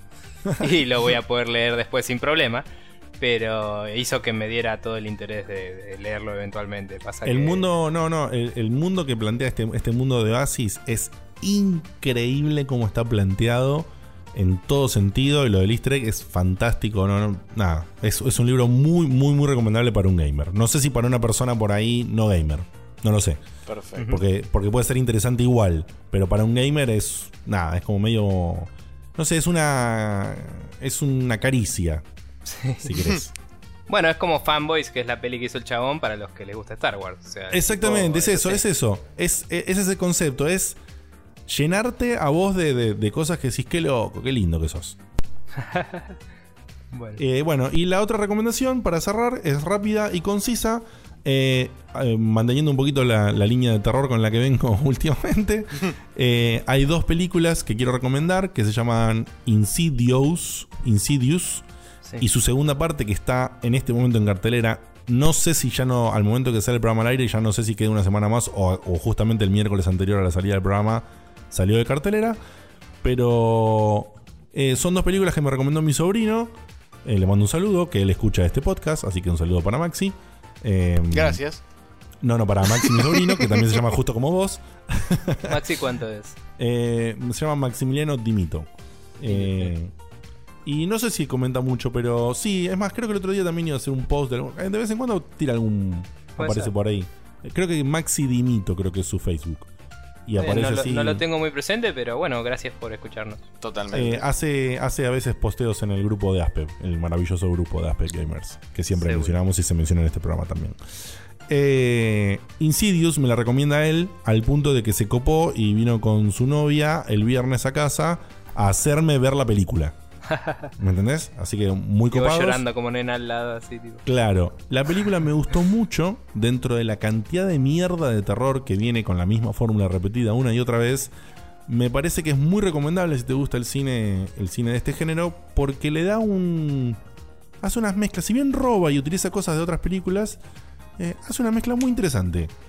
Muy, muy interesante. Es la historia de una familia donde el pendejo eh, tienen tres hijos, un bebé y dos chicos más grandes. Uno de los chicos de repente queda como en un coma loco y no pueden salir. Y medicinalmente no tiene explicación, no es coma, es un estado pseudo como un coma. Y en realidad es obviamente algo misterioso que tiene que ver con espíritus, ¿ok? a partir de ahí, se, para que tengan una empieza la magia. Claro, para, para, que tengan una mínima idea de la línea de la película, si quieren una referencia fácil, es Poltergeist. ¿Ok? Perfecto. O sea, hay un mundo espiritual loco y se lo quieren llevar al pibe y el pibe se quiere quedar y bla, bla, bla. Eh, cómo está contada me gusta mucho. El planteo de este mundo espiritual me gusta muchísimo. eh, varios recursos que utilizan son geniales. Utiliza recursos de sonido muy fuertes que te pegan unos cagazos de aquellos, pero están bien utilizados. No es que pongo un sonido y listo. Pongo un sonido y lo acompaño con una cámara, con una toma, con una imagen justo para que te pegues un salto de aquellos. Eh, y está muy recomendable. Y sorprende tremendamente la segunda película. Por eso las recomiendo las dos en un combo. Porque, ¿qué pasa? hay un montón de cosas que, no hacen falta ninguna explicación extra en la 1. La ves y está perfecto. Y resulta que cuando ves la 2, te conectan un montón de cosas de la 1. Y eso está recontra bien pensado. Al punto que yo estoy convencido de que está de, lo que tenían planeado de antes. Y, si la 1 funcionaba mínimamente, en la 2 lo iban a conectar. Porque se, nota que está pensado así. Es, son dos películas muy recomendables y dato de color, el actor principal de la película eh, se llama... Ay, Patrick algo, no me acuerdo. Que es el que hace de Batman, entre comillas, en Watchmen. ¿Cómo se llama el personaje? Ah, de Night Owl. De Night Owl. Es el, actor que hace de Night Owl en las películas de Watchmen. Y está, y está muy bien el loco, está muy bien en las dos películas. Aparte de las películas. aparte de las películas tienen eh, continuación directa digamos. La película tiene continuación directa exacta. O sea, termina una y donde empieza, donde termina la primera, empieza la segunda. Eh, eso está muy bueno y el actor está anda muy bien. Además, es del director de las películas de actividad paranormal. Ah, mira. Muy bien. Así que bueno, esto ha sido mi special move. Perfecto. Bueno, Nico, adelante. Sí, yo quería recomendar eh, que colgamos horriblemente en recomendar antes eh, un canal de YouTube de unos amigos que se llama A Game Journey. Así, con esa tonada un poco distinta quizás, eh, que es de nuestro amigo Germán, Emi, Nacho, Gentes. me estoy olvidando de dos, ¿verdad? Sí. Guido y... Guido y Gonza. Gonza. Bueno, Gonza no sé si lo conozco. Gonza es el hermano de Nacho. Entonces, tal vez lo conozca pero no sé. Bueno, la cuestión es que eh, juegan todos juegos online, todos juntos un juego online. En este caso están jugándole duro al, Final Fantasy XIV y la idea es que después jueguen otras cosas. Y se juntan, graban y se cagan de risa y cuentan qué les parecen los juegos. Eh, preguntaron eh, qué cosas pueden mejorar, así como nosotros les gusta que les manden feedback, así que mírenlos, díganles qué les gusta, qué no les gusta, qué les gustaría que cambien, qué les gustaría que les gusta cómo está y, nada, eh, me pareció buena onda y siempre como decimos hay que apoyarse entre la gente, así que pásense y véanlo. Totalmente. Eh, dejo el canal de YouTube obviamente acá en el post para que lo puedan ver. Y después eh, otras recomendaciones que tengo son Video de combate del Hyper Light Drifter, que es un juego que salió en Kickstarter hace un tiempo y se ve hermoso. Es un indie de la locura mística increíble. De, qué estilo de juego? Es una onda. Eh, es todo pixel art, muy bien animado, muy lindo, pero tipo action adventure, como te decía, tipo el Bastion o el Zelda, ¿viste? Oh. Y míralo porque te vas a volver loco. Están preparando para recibir eh, plata por PayPal para porque se terminó el Kickstarter. Pero si te interesa, Diego, puedes chusmearlo y ver qué onda. Yo en su momento había puesto plata en Kickstarter y estaba un poco al horno, así que tuve que cancelarlo. Pero ya lo habían pasado zarpado su, su bowl, así que no me preocupé mucho. Y cuando lo tengan en PayPal, me parece que le voy a volver a poner la platita. Eh, después tenemos un nuevo trailer del Super Time Force que se llama Super Time Force 101 y te cuenta las bases de lo que es y qué, tipo de, o sea, qué tipo de juego es y cómo se juega, digamos, el Super Time Force. Y es súper cago de risa y lo ves y te das cuenta de que es una locura, que no sé si este lo tenés presente, Diego. Pero no, no lo tengo presente para nada. Es un platformer con viaje en el tiempo, Diego. Y no tipo el Braid, que todo bien con el Braid, pero es tipo, ay, ay, mariconeada, Braid no. Esto es tipo cagarse a tiros tipo contra y te estás por morir y volvés en el tiempo atrás y usás otro personaje y haces cop con vos mismo. y vas atajando las balas con un escudo y después volvés para atrás y tenés otro con una bazooka y tipo y así vas jugando y puedes llevar como seis personajes a la vez vos solo. Así. Wow. Y Me encantó la onda. Y es súper ridículo y tenés un dinosaurio que va en un skate con una, con una camisa hawaiana y anteojos. sí, es un punto de venta del juego ese. Está en todos los trailers. Eh, y después, por último, como ya que encontramos así, eh, sacándolo de... De la galera. Sí, de la galera y de los recónditos eh, lugares de la internet, tenemos dos videos de Best Games of 1999, así, de Cybernet. Que vi que la tapa tenía el Metal Gear y dije, bueno, vamos a poner esto ahí. Sí, por supuesto. Y, bueno, nada, Cybernet, si no lo conocen chicos, era una cosa que para los que somos más viejos que Nivel X, era una locura. Y encima, nada, yo no me acordaba, pero estaba en Cablín, o sea, Cablín era otra cosa que era un golazo de media cancha. Así que para la nostalgia, pásense y chusmen. Y chusmen que la van a pasar seguramente súper bien. Y yo, de hecho, estoy considerando en dejarlos cargando cuando me vaya a cenar y después los voy a ver. Así nomás. De una. Sí, sí. Y después, bueno, mi, la última recomendación del día de la fecha queda a cargo mío. Eh, simplemente voy a decir que es una recomendación que tenía guardada desde hace un tiempo. Originalmente era un video solamente, que es el video que va a figurar a continuación. Eh, ¿De qué estoy hablando? Estoy hablando de Next Car Game de Bugbear Entertainment. Esta gente fue la que desarrolló en su momento el Flat Out y ahora lo que están haciendo es simplemente poner en Kickstarter este juego, que es básicamente como... Es una suerte de sucesor espiritual del Destruction Derby. Uh, Exactamente, sí. Yo cuando vi el video dije. Se ve de la uh". reconcha de la lora. Y convengamos que el Flatout yo lo consideraba como un sucesor espiritual de Destruction Derby. Bueno, claramente lo que hicieron ahora es agarrar y el flat out lo mejoraron, le agregaron toda la física correspondiente, le agregaron daño así tipo heavy metal al auto. Se ve super next gen increíble. Se ve super next gen increíble. Exactamente. Y además Ahora salieron a buscar 350 mil dólares en Kickstarter, que si no me equivoco arrancó ayer o anteayer el, Kickstarter, así que... ¿No había salido hace un tiempo ya? No, no, no. Lo que estaban haciendo los chabones era pedir este, donaciones a través de pre-orders. O sea, yo dije, si ustedes preordenan el juego, esa plata del pre-order viene a nosotros y lo podemos desarrollar. Ahora, además, de eso, además de eso, eh, le agregaron el Kickstarter. Y probablemente también le vayan a agregar PayPal o algo así. El objetivo de los chabones es juntar 350 mil dólares para terminar el juego. Porque creo que está en una especie de estado medio como que está entre alfa y beta o una cosa así.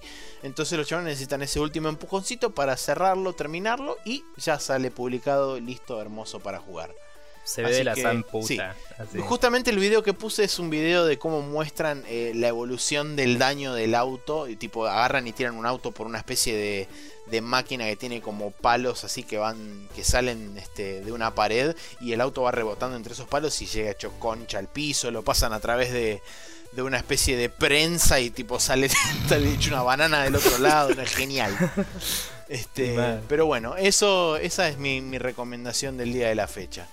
Este, y ahora sí, para cerrar puntualmente este programa, vamos a dar este, las vías de contacto por las cuales se pueden justamente contactar con nosotros, que son este, facebook.com barra spreadshotnews, spreadshotnews.com o. Eh, pueden seguirnos a través de Twitter en arroba spreadshotnews. Si no, pueden este, seguir nuestra cuenta pariente cercana, hermana, tía, tía prima barra abuela, que es Guybrush Rule, donde nosotros les contamos cuáles son esos juegos para PC que están por debajo de la línea de los 20 dólares, así ustedes los pueden aprovechar y ser súper felices.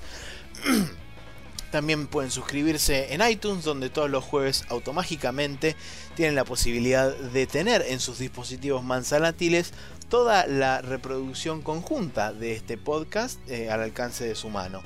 Que en este caso va a ser larguísimo. Que en este caso va a ser larguísimo, pero eso no importa, porque van a tener más material para escuchar. Eh, Sobredosis de Diegote para todos. Sí, Sobredosis de Diegote para todos, indeed. Y por último, tenemos el feed de la página en sprechonews.com barra podcast y el canal de YouTube donde siguen apareciendo videos del Monkey Island en youtube.com barra TV. Genial. Ah, me cansé. Increíble. ¿eh? Diego, querías decir algo. sí, querías decir? sí, quería decir, bueno, eh, que me encanta algo que, que, mencionó, creo que al principio Petro era, creo que lo había mencionado. Puede ser. Cuando, hicieron, cuando dieron el feedback que es eh, sobre la variedad de temas que tocan ustedes. La verdad que quiero felicitarlos porque eh, es impresionante y me encanta la idea esta que tienen de, eh, che, esto no encaja con el programa habitual. A la mierda, lo saco aparte y le pongo este nombre y lo tiro. realmente me parece algo muy, muy copado porque amplía completamente... digamos, yo tenía una concepción del programa de ustedes al principio, creo que quizás hasta ustedes mismos la tenían, por más que habían hecho brainstorming ustedes sabían a dónde apuntaban, pero no necesariamente se entendía al principio, ¿no?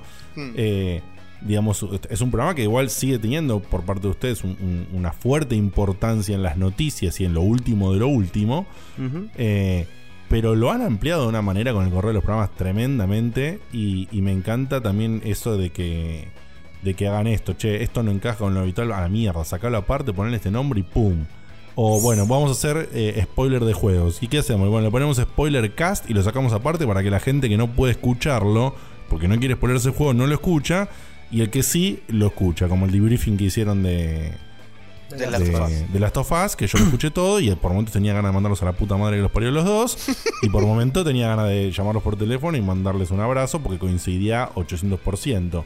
Eh, así que nada, era eso. Era mencionar que más allá del laburo que están haciendo, que está buenísimo, que viene mejorando a full, que está buenísimo, que la gente le está tirando un montón de feedback y me encanta cómo utilizan el feedback de la gente para armar su propio programa. Eh, eso me parece algo súper valedero, que lo incluye completamente al usuario, al, oyente, digamos, y, y, no sé, tipo, yo escucho un programa y yo les mando y tienen en cuenta lo que yo les mando. Está buenísimo este programa. Entonces, creo que eso lo De hecho, no pusimos tu feedback porque estás acá, pero vos también contestaste el Claro, bueno, pero. Iba a copiar y dije, no, nos puede decir lo que quiera ahí. Por eso, no, no, no, pero digamos, eh, eso me encanta. La verdad que quiero súper felicitarlos por eso, porque se nota que, que eh, le están metiendo todo y que se dedican a su público, que es creo que algo que de alguna manera. Eh, tenemos una excelente relación entre Aspe, ustedes y Checkpoint porque justamente creo que los tres de una forma, cada uno con su estilo, y cada uno a su forma trata de dar todo para, para que el oyente se sienta en casa, digamos. Y, le guste y, quiera dar feedback y quiera meterse y bueno y eso la verdad que todo si me está aburrido en el trabajo que es donde tal cual está, que se sienta en casa. tal cual. Así que bueno nada chicos era eso. Bueno te agradezco las palabras eh, muy lindas que nos decís, Diego. realmente muchas mm, gracias por, por todo, muchas gracias por haberte prestado a, venir. O sea, ya sabemos que, o sea, siempre decimos lo mismo, pero yo por en lo personal no me canso de repetirlo. Eh, nos encanta y, nos parece, o sea, me siento súper humilde eh, frente a que ustedes nos digan, sí, quiero ir y quiero participar y todas las cosas que nos dicen. Es como, eh, yo simplemente hago lo que me gusta hacer y lo hago desde desde, la, desde el, corazón porque me sale y me encanta hacerlo, nada más. Perfecto. es la mejor forma, digamos, de hacerlo. Justamente. Eh, yo nomás quería decir que lo que decías de que vamos aportando nuevas cosas y eso, lo creas o no, muchas de estas secciones las tenemos pensadas hace mil, como decíamos del, del coso, ¿no? Del, del Guest Pass. Y estamos esperando a, a, que se dé algo donde digamos, acá es donde va esta sección y ahí encontrarle la forma, ¿no? Y es como uno tiene que tirar cosas al tintero y cada tanto acordarse que está y agarrar algo y salen las cosas. Porque el, coso de YouTube lo teníamos ahí tiradísimo y de golpe fue tipo, che, loco, eh, hace mil digo, eh, antes de que ahora le pusiéramos pilas en serio. Hace mil, no hacíamos nada y yo dije, loco, voy a grabarme jugando un juego y voy a ponerle que es un now loading. Y listo, y salió un video, ¿me entendés? Sí, ¿y, qué, programa? ¿Este es el programa 60 y cuánto? 62. Sí, aproximadamente por 55 programas el, canal de YouTube lo mencionaba y no tenía nada, ¿no? Sí, bueno, vi que ustedes subieron algo y no lo pude ver todavía, porque no tuve tiempo. Pero no, es, un, es, un, backstage así nomás dentro de cuando estamos grabando. Bueno, pero fue interesante ver que de golpe alguien dijo, che, loco, nosotros también tenemos un canal, como dijeron cuando, fui, cuando fuimos nosotros. Y bueno. De por sí nos acordamos del canal cuando ustedes nos mencionaron su canal. Sí, de una.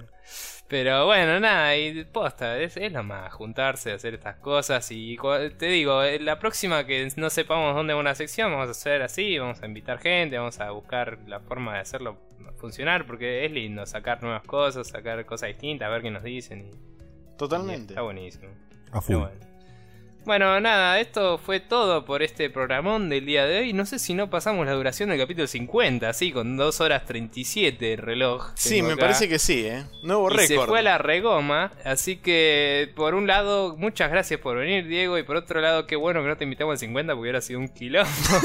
Buenísimo, sí, sí. Yo, no sé si hubiera aceptado ir al 50 porque, bueno. Nah, pero te digo, para el 100 estás, ¿eh? sí. Para el 100 estás y vamos con mate, así, cuatro horitas. Y a lo que venga. sí, a, mí me, a mí me soltás la cuerda y a mí me soltás la cuerda y le doy. Nah, todo bien, igual nos cagamos de risa y excepto por el hecho de que nos debemos estar digiriendo por adentro todos, está todo re bien. Pero... Pero bueno, nada, esto por mí fue todo, así que yo me despido agradeciendo nuevamente a Diego, agradeciendo a Maxi y eh, diciendo que hasta la próxima, gente. Perfecto. Eh, Diego, ¿te alguna última palabra?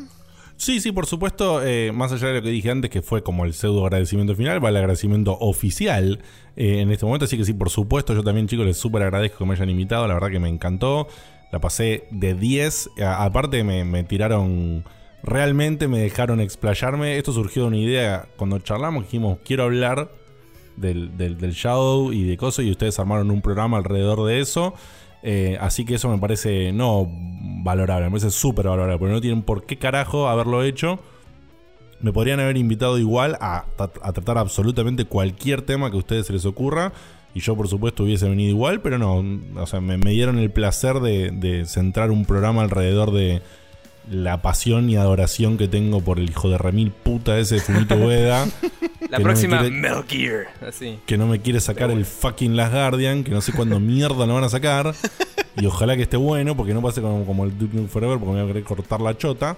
Eh, pero nada, así que no, re agradecido, la pasé de 10 y, y, la verdad que bueno, me encanta lo que hacen, que sigan metiendo para adelante, sigan creciendo como hasta ahora.